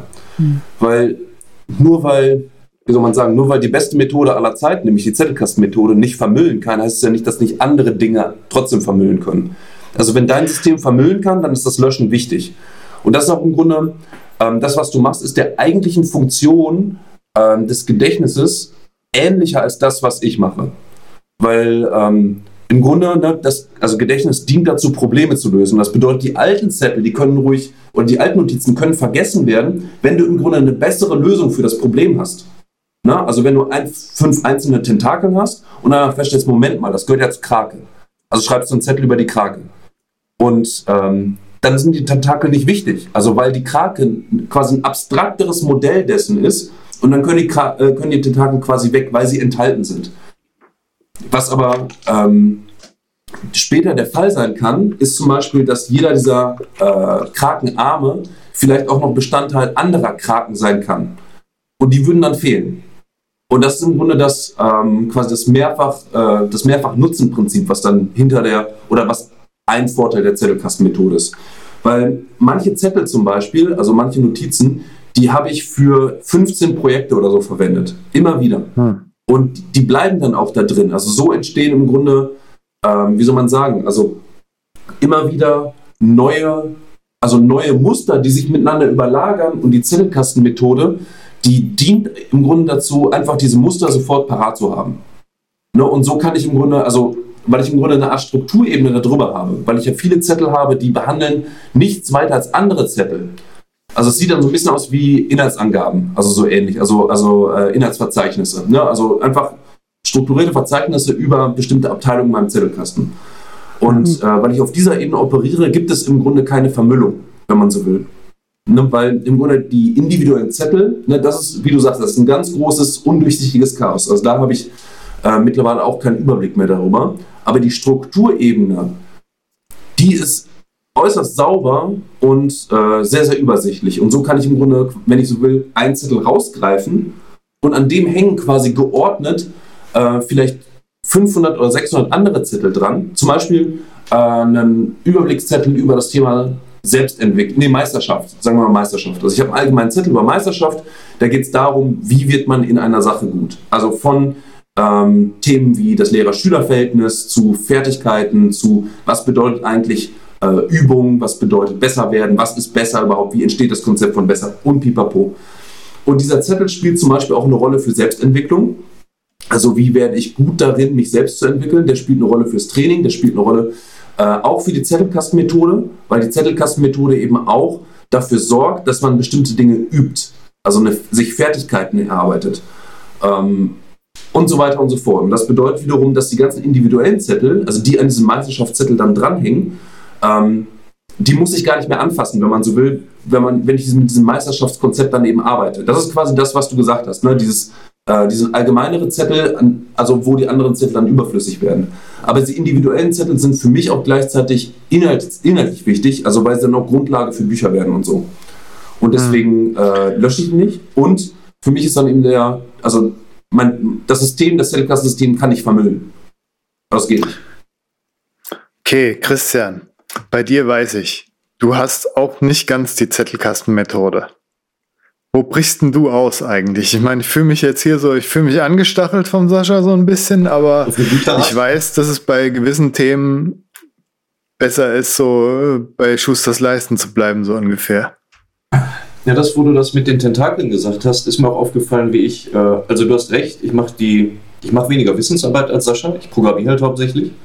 Ja. Aber während ich programmiere, ähm, stoße ich halt auf irgendwelche ähm, bescheuerten Probleme. Zum Beispiel ein, ähm, das jetzt bei High Sierra sich herausgestellt hat, was bei einigen Beta-Testern, dass wenn die ins Hilfemenü gehen, auf einmal die App nicht mehr reagiert. Dann haben wir halt rausgefunden, ey, das ist bei allen Apps so, wenn man ins Hilfemenü geht, dann frieren ja, auf einmal die Apps ein. Das ist richtig, ja. Ne, die ist, ähm, also da haben, äh, das, das habe ich auch schon ne, als, als Apple-Bug gemeldet und so, das ist nicht in 100% aller Fälle reproduzierbar. Ne? Wenn ich neu starte, ist es auch erstmal weg. Manchmal kommt es wieder, ich weiß noch nicht unter welchen Umständen das ist. Aber wenn es eintritt, dann sieht es halt aus, als wäre die App kaputt. Und das kann man mit allem machen, ne? mit Safari, QuickTime, äh, Finder. Ne? Alle, alle Apps frieren dann erstmal ein. Und als ich das rausgefunden habe oder den, ersten Bug-Report bekommen habe, dachte ich erstmal, okay, nehme ich erstmal auf und hier ist was mit dem Hilfemenü nicht in Ordnung. Aber ich habe mich halt mit dem Hilfemenü, mit dieser Suche, die bei Mac da üblich ist, nie beschäftigt. Ne? Und dann habe ich ein bisschen recherchiert, die Recherche aufgenommen und wie ich schon anfangs gesagt habe, vergesse ich halt schnell. Deswegen habe ich die einfach so als neue Notiz erstellt, verschlagwortet, vertitelt, aber die schwebten dann einfach so im leeren Raum rum, unverknüpft und ne, ohne, ohne jegliche Verbindung. Aber als sich dann später das Muster ergeben hat, okay, woran liegt das? Ne? Das Hilfemenü nimmt den Fokus der App weg. Das ist schon mal ein neues Konzept. Ne? Die App kann Fokus haben. Wo kommt der her? Wo geht der hin? Was macht Apple und macOS damit? Waren so neue Themen, die ich dann recherchieren musste. Und die, die letztendliche Lösung, wie jede App äh, das Problem umgehen kann, war dann halt wieder eine neue Notiz. Und so hatte ich dann am Ende des Rechercheprozesses, ich sag mal so fünf Notizen, die lose verknüpft waren, ne, deine Tentakel. Und habe dann da den Kraken draus gemacht, indem ich dann eben äh, quasi einen Strukturzettel angelegt habe, einen Überblick über dieses, über die Probleme, wie das Hilfemenü mit der App interagiert ähm, und, und all so ein ja. Quatsch. Und so habe ich mir das Thema dann eben erschlossen. Aber der steht jetzt auch erstmal so für sich. Ne? Der, der Hilfemenü-App-Interaktionszettel, der hat so ein paar, ein paar Verweise.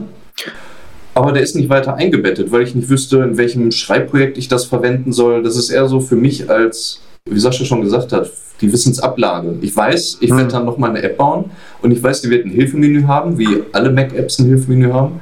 Und dann ist gut zu wissen, wie ich mit dem Fehler umgehe, wenn der dann immer noch auftritt.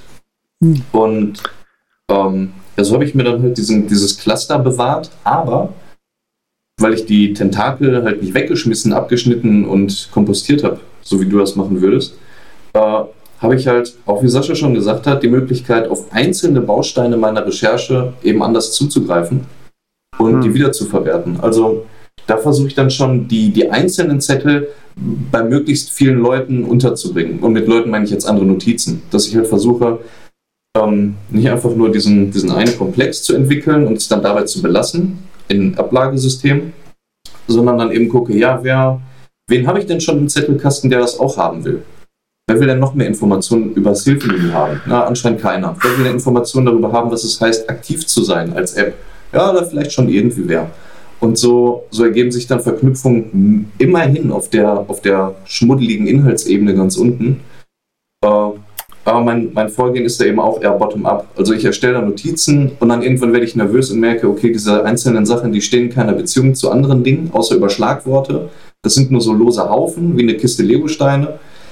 Da muss ein bisschen Ordnung rein. Und dann erstelle ich halt Ordnung, wenn ich mal eine Mußestunde habe, indem ich ein bisschen Magie spiele. Das ist, glaube ich, auch ein guter Ratschlag, weil ich äh, denke jetzt auch gerade so, das ist was, was sich sehr sinnvoll anhört und auch was ich mir jetzt mal gerade vorgenommen habe, hier für gewisse Überbegriffe einfach mal so ein, äh, so ein Inhaltsangabezettel, der quer verlinkt, anzumachen. Das bietet sich einfach an, jetzt gerade für, für Plugins, die man selber macht oder für eine Programmiersprache und sowas.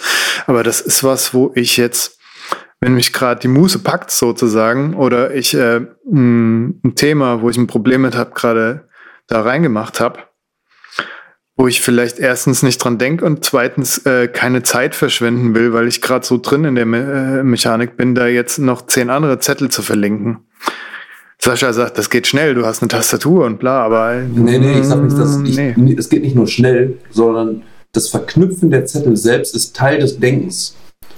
Ja, aber es nimmt ja auch Zeit weg, dein Denken irgendwie mechanisch umzusetzen. Ne? Und dann bist du vielleicht dann doch wieder, also ich bin so einer, wo Sascha gerne vergisst, vergesse ich gerne und komme schnell auf andere Gedanken. Also von einem Hasenloch ins nächste und weg ist er so ungefähr. Deshalb. Ja, man kann, also man kann das ein bisschen sich abgucken, wie das Gehirn das eigentlich macht. Also ähm, was ich zum Beispiel manchmal mache, ist, also wenn ich so ins Schreiben komme, also wenn ich wirklich ähm, dann einfach nur so runterschreibe, ja, also quasi auch in den Hack-Mode gehe, nur eben auf äh, meine geistwissenschaftliche Lava, äh, Lava-Methode, sage ich einfach mal, dann ähm, schreibe ich es erstmal einfach runter, einfach nur in einen Zettel und den, Teil, den sortiere ich dann hinterher nochmal aus.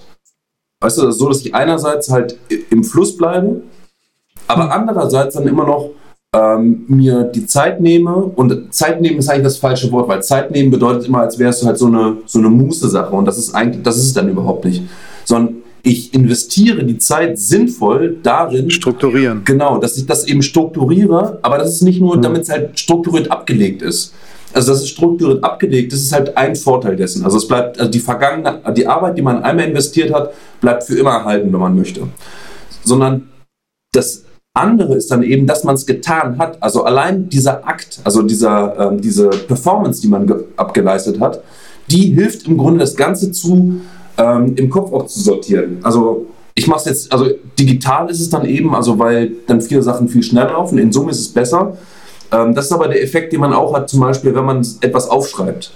Also wenn man über etwas nachdenkt und aufschreibt, weil im Akt des Aufschreibens selbst, also man, man kann im Grunde einfach Sachen aufschreiben und kann das auch wegwerfen, das spielt ja gar keine Rolle.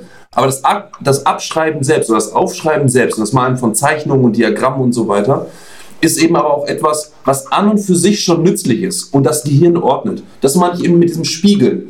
Ne? Also, weil mein Denken findet im Zettelkasten statt. Das ist nicht so, dass, mein, dass ich in meinem Kopf denke und ich versuche dann schnell hinterher das abzutippen, was ich so vorher gedacht habe oder überlegt habe, sondern der Akt des Tippens selbst und auch der Akt des Strukturierens und Sortierens selbst ist identisch mit meinem Denken. Das ist quasi Hand in Hand.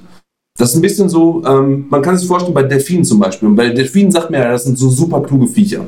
Die haben ja auch mehr äh, äh, äh, hier sag mal, Gehirnoberfläche als wir, weil die mehr Falten im Gehirn haben und so weiter. Und dann fragt man sich, ja, wieso sind die Dinger einfach nur im Wasser und jagen nach Fisch, anstatt irgendwie äh, Pokémon Go zu spielen oder so, ne, wie wir klugen Menschen.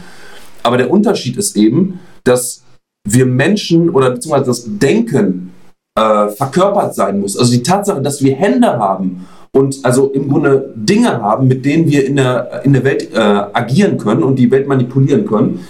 Diese Tatsache selbst ist wichtige Voraussetzung für die Qualität des Denkens selbst.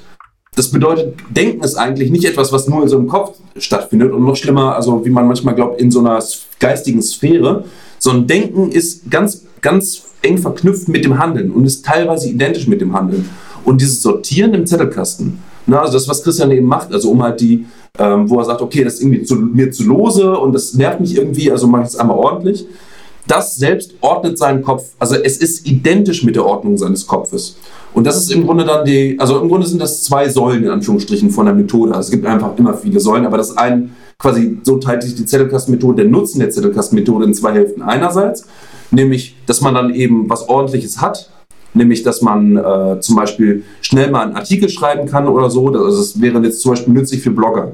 Weil im Grunde, wenn man will, dann kann man sich ganz schnell Artikel zusammenkopieren. Dann hat man erstmal eine rohe Fassung, äh, die dann schon mal vorstrukturiert ist. Da muss man nur ein paar Mal überarbeiten, damit es auch äh, lesbarer Text ist und fertig. Das ist einmal die ähm, quasi das, das gearbeitete oder das, dass man das Produkt der Arbeit genießt.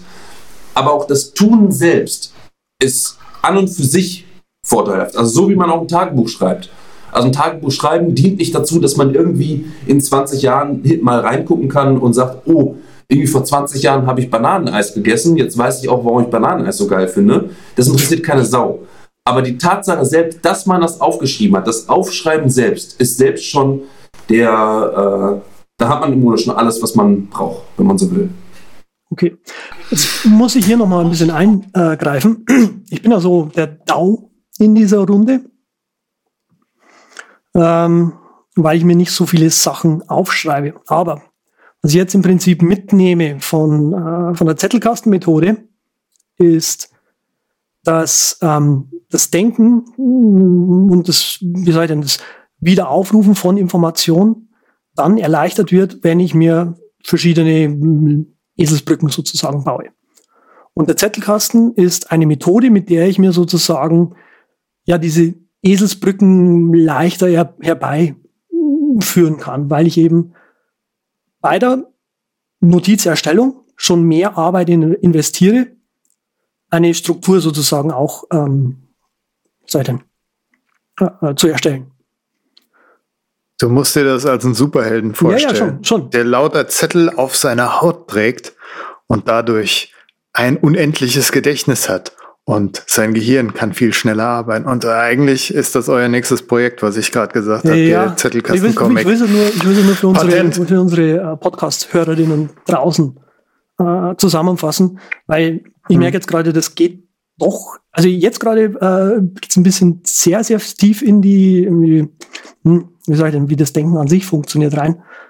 Ähm, und wir waren gerade noch beim Christian. Technisch und so weiter. Und du hast gar nicht so viel erzählt irgendwie. Was willst du denn hören? Ja, keine Ahnung. Also ähm, war es eine besondere Herausforderung, jetzt diese App zu schreiben, zum Beispiel? Oder siehst du das Archive nützlich für andere Notizenverwaltungsmenschen, sage ich jetzt mal. Also ist es, ist es so, wie du es siehst, einfach nur ein modernes NV alt? Oder ist es tatsächlich irgendwie Evolution in Note-Taking? Ich sag mal, wenn man keinen Bock auf nichts hat, aber immer noch gerne Zeichen tippt, dann bietet die App genau das, was man braucht, nämlich eine Fläche, in die man Zeichen tippen kann. Und, und damit ist sie eigentlich maximal inklusive für alle, alle Nutzer und alle Interessen. Ähm, was man, ne, wenn man sagt, dieses ganze Zettelkastenzeug und so, das mit zu Wuwu Sachen verknüpfen, das mag ich nicht. Ich mag lieber, wenn die lose nebeneinander liegen und nichts miteinander zu tun haben. Ich schreibe mir lieber. Funktioniert hier. ich schreibe mir lieber äh, Rezepte auf und verschlagworte die nicht und, und Träume und weiß nicht, einfach irgendwie so Sachen, so ganz arbiträre Daten, einfach irgendwie. Ich meine, das geht natürlich mit der App auch. Man kann da erstmal tippen und da passiert nichts weiter, außer dass Dateien angelegt werden. Und ne, wenn das alles ist, was man will, okay.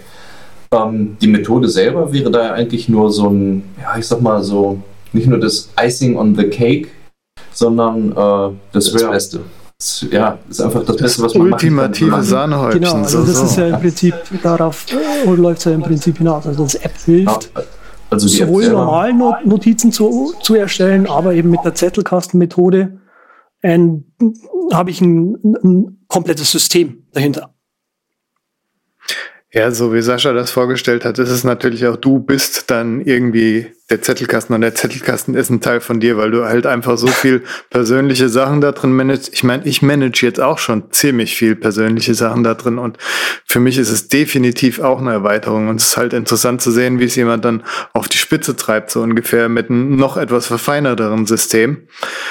Und ich denke, da kann man sich auf jeden Fall ein paar Sachen abschauen. Und äh, ja, ich werde mich auf jeden Fall auch noch etwas weiter damit beschäftigen, weil verbessern kann man Sachen immer, sage ja, genau. ich mal. Das ist ne? jetzt im Prinzip genau der nächste Punkt gewesen. Wenn ich mehr als jetzt wir hier in diesem äh, Podcast äh, fähig waren, zu, zu Wort zu bringen, wo kann ich mich näher informieren zu beiden Sachen? Tja, Stichwort.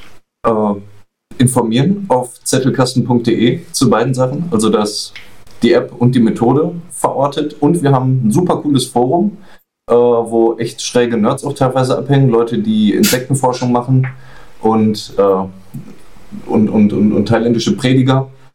Ähm, das ist echt ein schräger Mix. Und da kann man auf jeden Fall auch noch einiges lernen. Also auch quasi unter, unter Noobs wie uns die, äh, die wenig Wissensarbeit machen, aber trotzdem irgendwie profitieren würden, die App ein bisschen anspruchsvoller zu benutzen. Da ist auch was dabei. Aber ich würde schon sagen, dass wenn du eine Programmiersprache lernst oder, oder dir Notizen machst zu deinen Programmiererproblemen und so, das ist ja auch eine Wissensarbeit, genauso ja, wie Coden kreativ ist. Hätte ich vor zehn Jahren nie gesagt, dass, dass sowas kreativ ist, aber irgendwie ist es natürlich kreativ und genauso ist das auch irgendwie eine Abart von äh, Wissensarbeit. Halt nicht im akademischen Sinn, aber halt im New Economy, so ungefähr. Ich, ich würde das nicht runterspielen. Das ist auf jeden, das ist genauso Wissensarbeit. Das ist genauso Wissensarbeit, wie auch irgendein so ein Philosophieprof über irgendwelche Nietzsche-Sachen nachdenkt und genauso wie ein Soziologe oder auch ein Mathematiker. Es geht ja im Allgemeinen einfach um Denken. Ja. Ja. Mhm. So, jetzt aber noch einen für Christian. Es gibt für einen Mac so viele Snippet-Manager, Schnipsel, Code-Schnipsel, die man sich merken kann. Hast du das auch in deinem Zettelkasten? Äh, Nutzt du sowas überhaupt? geht geht Ich mein, so. Ähm, also Geht ich, so. ich schreibe ja hauptsächlich Mac-Apps und Hm. ähm, da, das vereinfacht die Lage so ein bisschen, aber ich sag mal, da gibt es eigentlich nur Xcode von Apple als Entwicklungsumgebung. Und da drin kann man theoretisch Code-Snippets und so Templates, also Vorlagen für Dateien anlegen, damit die Dinge, die immer ähnlich aussehen, damit man die nicht alle tippen muss.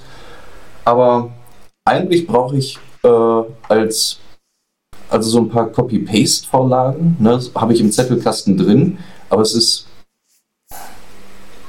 das ist, glaube ich, relativ viel von den Dingen, die ich überhaupt übers Programmieren schreibe. Die sind da nicht einfach nur theoretischer Natur, dass ich mir überlege, oh, Softwarearchitektur, was bedeutet das alles, sondern dass ich dann auch einfach so, so, so harte Zettel aus dem Alltag habe, wie äh, wenn du diese und diese Zeile nicht schreibst, dann stürzt die App ab, wenn Leute zu schnell tippen oder so. Ne? Und dann schreibe ich das da rein und ich erinnere mich dank der Schmerzen und der Volltextsuche äh, relativ gut daran, das wiederzufinden. Ähm, und das kann ich dann einfach ne, per Copy-Paste drüberziehen. Da lege ich mir jetzt nicht mit einem Code-Snippet-Tool irgendwas Besonderes an. Außer, und das wäre jetzt vielleicht das äh, für Normalsterbliche, die nicht programmieren und so einen Scheiß machen wollen, ähm, das Interessante, äh, außer mit Typinator. Da habe ich, ne, oder Text Expander oder Keyboard Maestro spielt ja im Grunde keine Rolle. Da habe ich so drei, vier Dinge, die ich ständig schreibe. Also wirklich äh, in, einer, in einer halben Stunde fünf, sechs Mal. Das sind dann einzelne Zeilen oder, oder, oder ja, ich sag mal einzelne Zeilen, die sich immer wiederholen. Und weil ich keinen Bock habe, die immer zu tippen, weil ich mich halt manchmal verdrücke, dann ist das Gleichzeichen an der falschen Stelle oder so. Und dann muss ich das korrigieren, habe ich mir dafür Snippets angelegt, wo ich die dann äh, einfach nur noch die Lücken ausfüllen muss. Das mache ich schon, das ist komfortabel, aber ansonsten äh, ist auch in meinem Notiz oder in meinem Notizarchiv alles drin, was ich brauche. Gut. Dann habe ich hier zwar noch ein paar Sachen stehen, aber ich glaube, so fortgeschritten, wie wir schon sind, und bevor es nochmal ganz tief reingeht, machen wir mal einen Deckel drauf. Außer Andreas oder Sascha wollen noch was raushauen. Nee, ich bin Ja. eigentlich bedient. Aber nur ganz, nur Ja, ganz also kurz. wissenstechnisch jetzt. Also natürlich. äh, zum Archive. Also im Grunde, äh, man, muss, man muss dieses ganze Zettelkassenzeug überhaupt gar nicht machen, weil im Grunde Archive ähm, nicht oder im, im Wesenskern hilft, Textdateien in großen Mengen äh, möglichst gut zu manipulieren. Deswegen könnte man zum Beispiel auch ähm, sagen, okay, ich mache einfach nur mein Getting Things Done im Archive. Geht ohne, geht ohne mit der Wimper zu zucken. Kann man ganz schnell machen. Und äh, kann man ganz einfach bedienen. Also im Grunde, man kann alles machen, was man auch mit Text machen kann. Also im Grunde fast alles. Vielleicht nicht ganz so äh, umfangreich im Funktions, äh, also in der Funktion wie Emacs, aber fast. Okay. Ui, jetzt machst Ja, du ein Fass auf. Nee, nee, nee, nee. Ich bin, ich bin ganz ruhig. Ich wollte nur auf was anderes nochmal raus, dass ihr ja auch so eine, so eine ethische Mission noch habt. Ich hätte gedacht, das Stichwort äh, kommt da so, dass man quasi nicht äh, plattformgebunden ist und nicht App-gebunden ist. Und du hast bei deinem Texteditor bei die Archive hast du auf der Seite noch stehen, ja, hier andere Apps, die so den gleichen Sinn haben. Das finde ich auch, das ist schon so, ja, so ein bisschen Betoneier, ne? Das auf die eigene Seite da nochmal zu schreiben hier, aber das hängt ja auch mit eurer, eurer Denkweise da zusammen. Dieses programmagnostische Programmieren oder wie ihr es genannt habt, ich weiß es nicht mehr genau. Es ist jetzt aus dem FF gezogen. Also die, vielleicht. die eine Sache, die du meinst mit der Liste, das ist äh, auf zettelkasten.de unter der Überschrift Tools im Menü, glaube ich, Hm. ähm, wo wir einfach wo einfach eine Liste von Apps haben, mit der man, mit denen man die Zettelkastenmethode als oder die Archivbedienung halt irgendwie machen kann. Wir haben auch ein äh, Review von, ich glaube, 2015 über äh, DevonThink, wie das funktioniert für Leute, die da halt schon investiert haben und ein bisschen die Methode ausprobieren wollen und solche Dinge.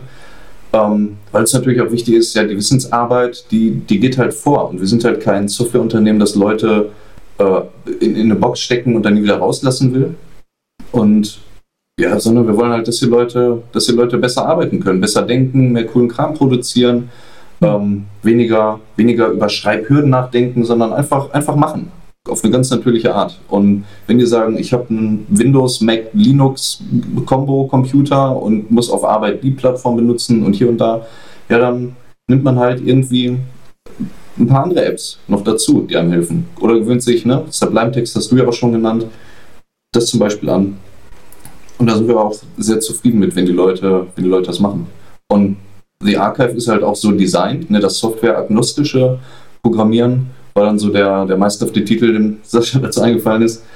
Äh, das ist halt genau das, also dass die App nicht versucht, ein Dateiformat sich auszudenken, wo man nicht drankommt, irgendein, irgendein seltsames Datenbankschema oder so, wo Normalsterbliche nichts mit anfangen können, das ist einfach Textdateien. Und wenn die in einem mhm. Ordner sind, ja, dann gucke ich mir den Ordner mal an und auf einem Mac bietet mir Finder halt schon alles. Mache ich, drücke ich die Leertaste, geht dieser Quick Look auf und dann sehe ich, was in der Datei drin steht. Und ja, mehr braucht man im Grunde dann noch nicht. Wenn man sagt, ja, die App zu öffnen ist mir dann eigentlich zu kompliziert, dann gehe ich da einfach mit Finder durch. So super. Macht es doch, genau. Ja, das sind doch schöne, sympathische Schlussworte. Da gibt es auch noch ein paar rare Software-Schmieden, die das genauso machen, die dann sagen, ja, hier, die App hat dir vielleicht nicht zugesagt, aber guck dir doch mal das und das von dem und dem an. Das ist immer ein, ein Noblerzug, muss ich sagen. Das gefällt mir doch sehr. Und jetzt, da wir den Deckel drauf gemacht haben, tu ich den Satz etwas in die Länge strecken, damit ich überragende Überpicks euch sagen kann, die Shownotes findet ihr auf http://derübercast.com slash podcast slash 107. Und jetzt kommen unsere ja, Picks. Ja, du legst los, oder? Ich leg los, okay, ich leg los. Ich habe hier so ein kleines äh, Mini-Keyboard quasi ausgegraben. Das hat sechs Tasten. Das gefällt mir.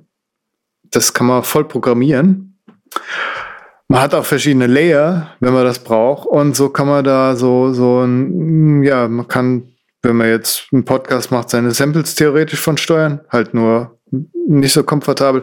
Aber ich finde es ein geiles Spielzeug für die Nerds unter euch, weil, ja, wie gesagt, das ist voll programmierbar und ihr könnt, es gibt einen grafischen äh, Konfigurator dafür. Der ist so lala, aber wenn er ein bisschen in die Textdatei geht und äh, ja, dann könnt ihr da noch mehr rausholen. Also der Fantasie sind da keine Grenzen gesetzt. Ob man jetzt äh, komplett äh, die Arbeitsumgebung mit einem Tastendruck ändert oder dieses oder jenes Skript äh, kurz mal abfeuert, könnte ich mir auch cool vorstellen für Präsentationen oder sonst was, wenn man mal kurz wirklich äh, den Modus wechseln will in der Präsentation und den Leuten was komplett anderes zeigen will und dann komplett andere Sachen auf dem Bildschirm aufgehen. Ist so für das Spielkind, sage ich mal. Oder den Spiel-Nerd. So, cool. kostet auch nur äh, 30 Euros. Es wundert mich jetzt nicht, dass du das gepickt hast. Überhaupt nicht. Ähm, wie lange hast du es schon im Einsatz? Nee, es, es war mal kurz erhältlich und dann war es aus dem europäischen Lagerhaus wieder draußen und jetzt habe ich es halt bei den Amis bestellt. Das heißt, es wird noch zwei Monate dauern, bis es hier ankommt. Ah, okay. Hm. Ja, äh. aber bin schon gespannt drauf. Nach sowas habe ich ja schon ewig gesucht. Es gab mal dieses The Blank Keyboard, was ich euch mal gezeigt habe, was äh, vier Reihen A12 Tasten hatte, was so ganz cool ist für Laptop-User, die dann doch richtig tippen wollen unterwegs. Gibt es auch mit fünf Reihen. Und das habe ich mir überlegt, nächste Hochkant irgendwie in die Mitte von deinem Keyboard, aber mh, hm, das ist halt noch kleiner und tut's eigentlich genau, was ich will. Und ja, bin ich echt gespannt ich weiß schon ein paar Sachen, die ich da drauflege, die ich immer, ja, wird gut. Es ist auf jeden Fall dein Thema. So, das kann ich mal so äh, raushören und, und mitnehmen. Ja, Shortcuts. Ich bin noch nicht ganz überzeugt, weil du halt kurz mal die Finger von der Tastatur nehmen musst, aber da es so klein ist, passt es eigentlich überall hin und kann die Tastatur quasi erweitern, jetzt an irgendeiner Ecke, ob oben, unten, rechts oder links. Von daher ist es abgesegnet. Ansonsten hätte ich gedacht, nee, es ist unnötig, lass es sein. Ja, genau. Okay, cool. Ja, also ich habe auch einen Pick dabei. Nee. Und zwar Luminar 2018, ähm, das App puh, wie sage ich denn, ähm, was sich antut, um äh, den, den, den Lightroom so ein bisschen zu ersetzen. Ah, ja, also ich habe damit jetzt endlich mal rumgespielt. Ähm, eigentlich nur, weil ich, man möge es mir verzeihen, ähm, ein paar Fotos auf eBay Kleinanzeigen einstellen wollte. Ach komm, ey, du willst doch Instagram-Influencer Oh werden. Nein. Nein. Und zwar, ähm, genau, Fotos auf Instagram einstellen, äh, Quatsch, auf eBay Kleinanzeigen einstellen. Und ich wollte, es war ein Objektiv, das ich verkaufen wollte, und da waren halt ein paar Staubkörner drauf. Jetzt ich so, äh, was habe ich denn so, was Content, wer kann? Ah, muss ich das rausretuschieren? Ich will es mal mit Luminar probieren, mal schauen, wie, ob das das kann. Ja, es hat schon auch äh, Clones und Stamp und so weiter. Aber was ich äh, zu meinem äh, zu meiner Überraschung feststellen musste, ist, dass man ähm, einfach den Erase Mode anfangen an, anmachen kann sozusagen. Dann macht man halt irgendwie so eine Selektion, was es irgendwie rauslöschen soll. Dann macht man einfach äh, Space sozusagen oder dann, sage ich mal. Man ist fertig damit.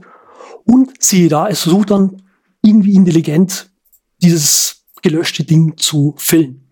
Und das hat wirklich super gut funktioniert. Darüber hinaus kann man eben mit äh, Lumina RAW-Fotos entwickeln, ähm, Bilder, die langweilig und, und normal, sage ich jetzt mal, ausschauen, in irgendwie was Großartiges verwenden. Und ähm, ich bin total begeistert gerade von diesem App und äh, habe vor, das in Zukunft ja, einzusetzen. Das ist aber auch nur die eine Hälfte von Lightroom, ne? Das ist so, da fehlt die Dateiverwaltung. Ja, das wollten sie ja nachliefern dieses Jahr. Na, aber ja, ja. irgendwie ähm, weiß man nicht, was da so genau passiert. Also es dauert auf jeden Fall. Gut. Meine lieben Liebenden, habt ihr auch noch Picks mitgebracht? Eure Geschenkvorschläge. Ich habe ein. Ich überlege. Ach, ich mache einfach den langweiligen Vorschlag. Äh, ich Der hab- ist immer der Beste. ich habe nämlich ein, äh, ein schönes Reklambuch, die. Ähm, na, kriege ich einen Titel auf die Reihe. Die, Verein, die Vereindeutigung der Welt ist es, glaube ich. Äh, und das Buch ist deswegen gut, weil man da merkt, wohin. Es ist kurz, äh, ist einfach zu lesen. Und ich habe daraus viel mitgenommen, nämlich, dass ich, äh, dass ich die Welt versuche einfach selber zu einfach zu machen und die. Ich will die Pointe nicht vorwegnehmen. Man nennt da ein bisschen was darüber, warum Kunst, moderne Kunst blöde ist, dieser ganze abstrakte Müll ähm, zu nichts führt. Okay. Ich glaube, das ist das, was ich auch schon mal empfohlen habe. Ich tue gerade noch mal den Titel raussuchen, weil ich glaube, das war er nicht ganz. Aber red ruhig weiter. Ich fände es nur lustig, wenn das wirklich das ist, was. Hast du den Auto im Kopf, Thomas, irgendwas? Nee, ich muss gerade noch mal in meine. Ach, wieso kann ich mich da nicht einloggen? Nee. Fliegst. Also Jetzt mal die Naja. Zettelkasten im Boden. Die Zettelkasten im grad lässt schlägst sagen. drauf. Ihr habt uns auch mal ein Bücherregal verzettelt. Ich habe mein Bücherregal letztens aussortiert, quasi. Gelöscht. Oh, fuck, Alter. Ja, ab und an. Ab und an. Prestigeobjekte braucht man nicht wirklich, wenn man Wirklich Ich minimal liebt fünf- was? fünf Lieblingsbücher behalten. Der Rest ist von meiner Freundin da hinten jetzt nur noch. Der digitale Nomade. Immer auf dem Sprung. Nee, nee, es war, war noch ein bisschen mehr als Bibi Blobs, Blobsback. Hier, Sascha, mach mal deine Empfehlung. Ach so, ah, Gott sei Dank. Ähm, Der, ja, beim, ich empfehle auch ein Buch. Und zwar äh, 12 Rules for Life von Jordan Peterson.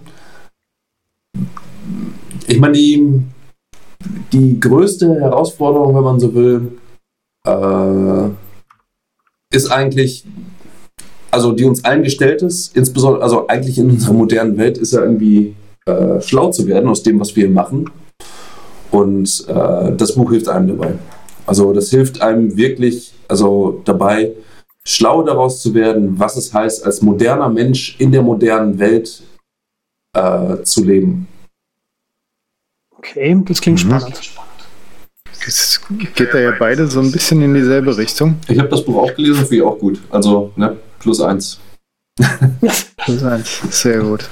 aber das Witzige ist eigentlich, also er schlägt einen großen Bogen, ne? Also der ähm, schreibt viel oder zieht viel aus den Genesis-Geschichten der Bibel.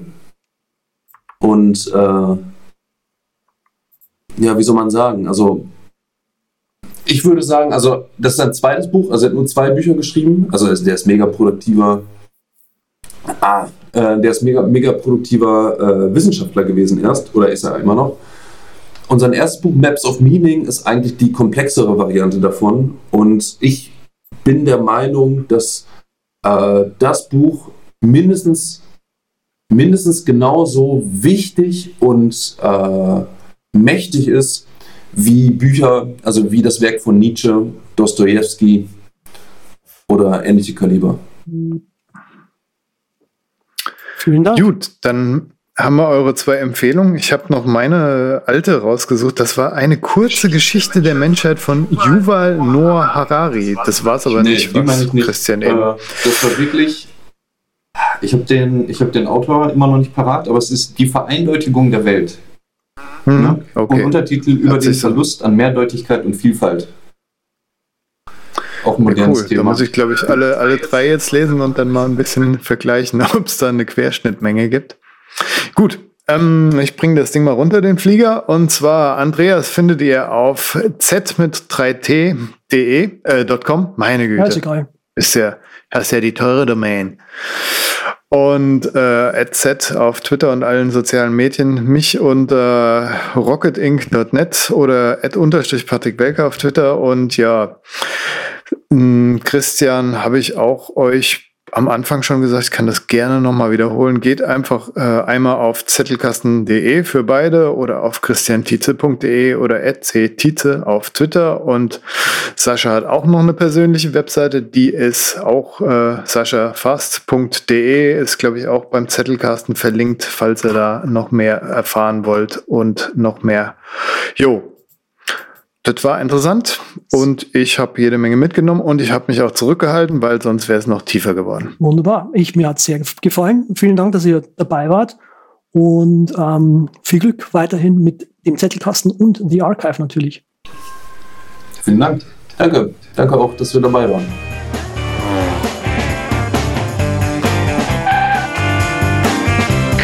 Vielen Dank, dass Sie sich für den Übercast entschieden haben. Wir freuen uns, Sie bald wieder an Bord begrüßen zu dürfen.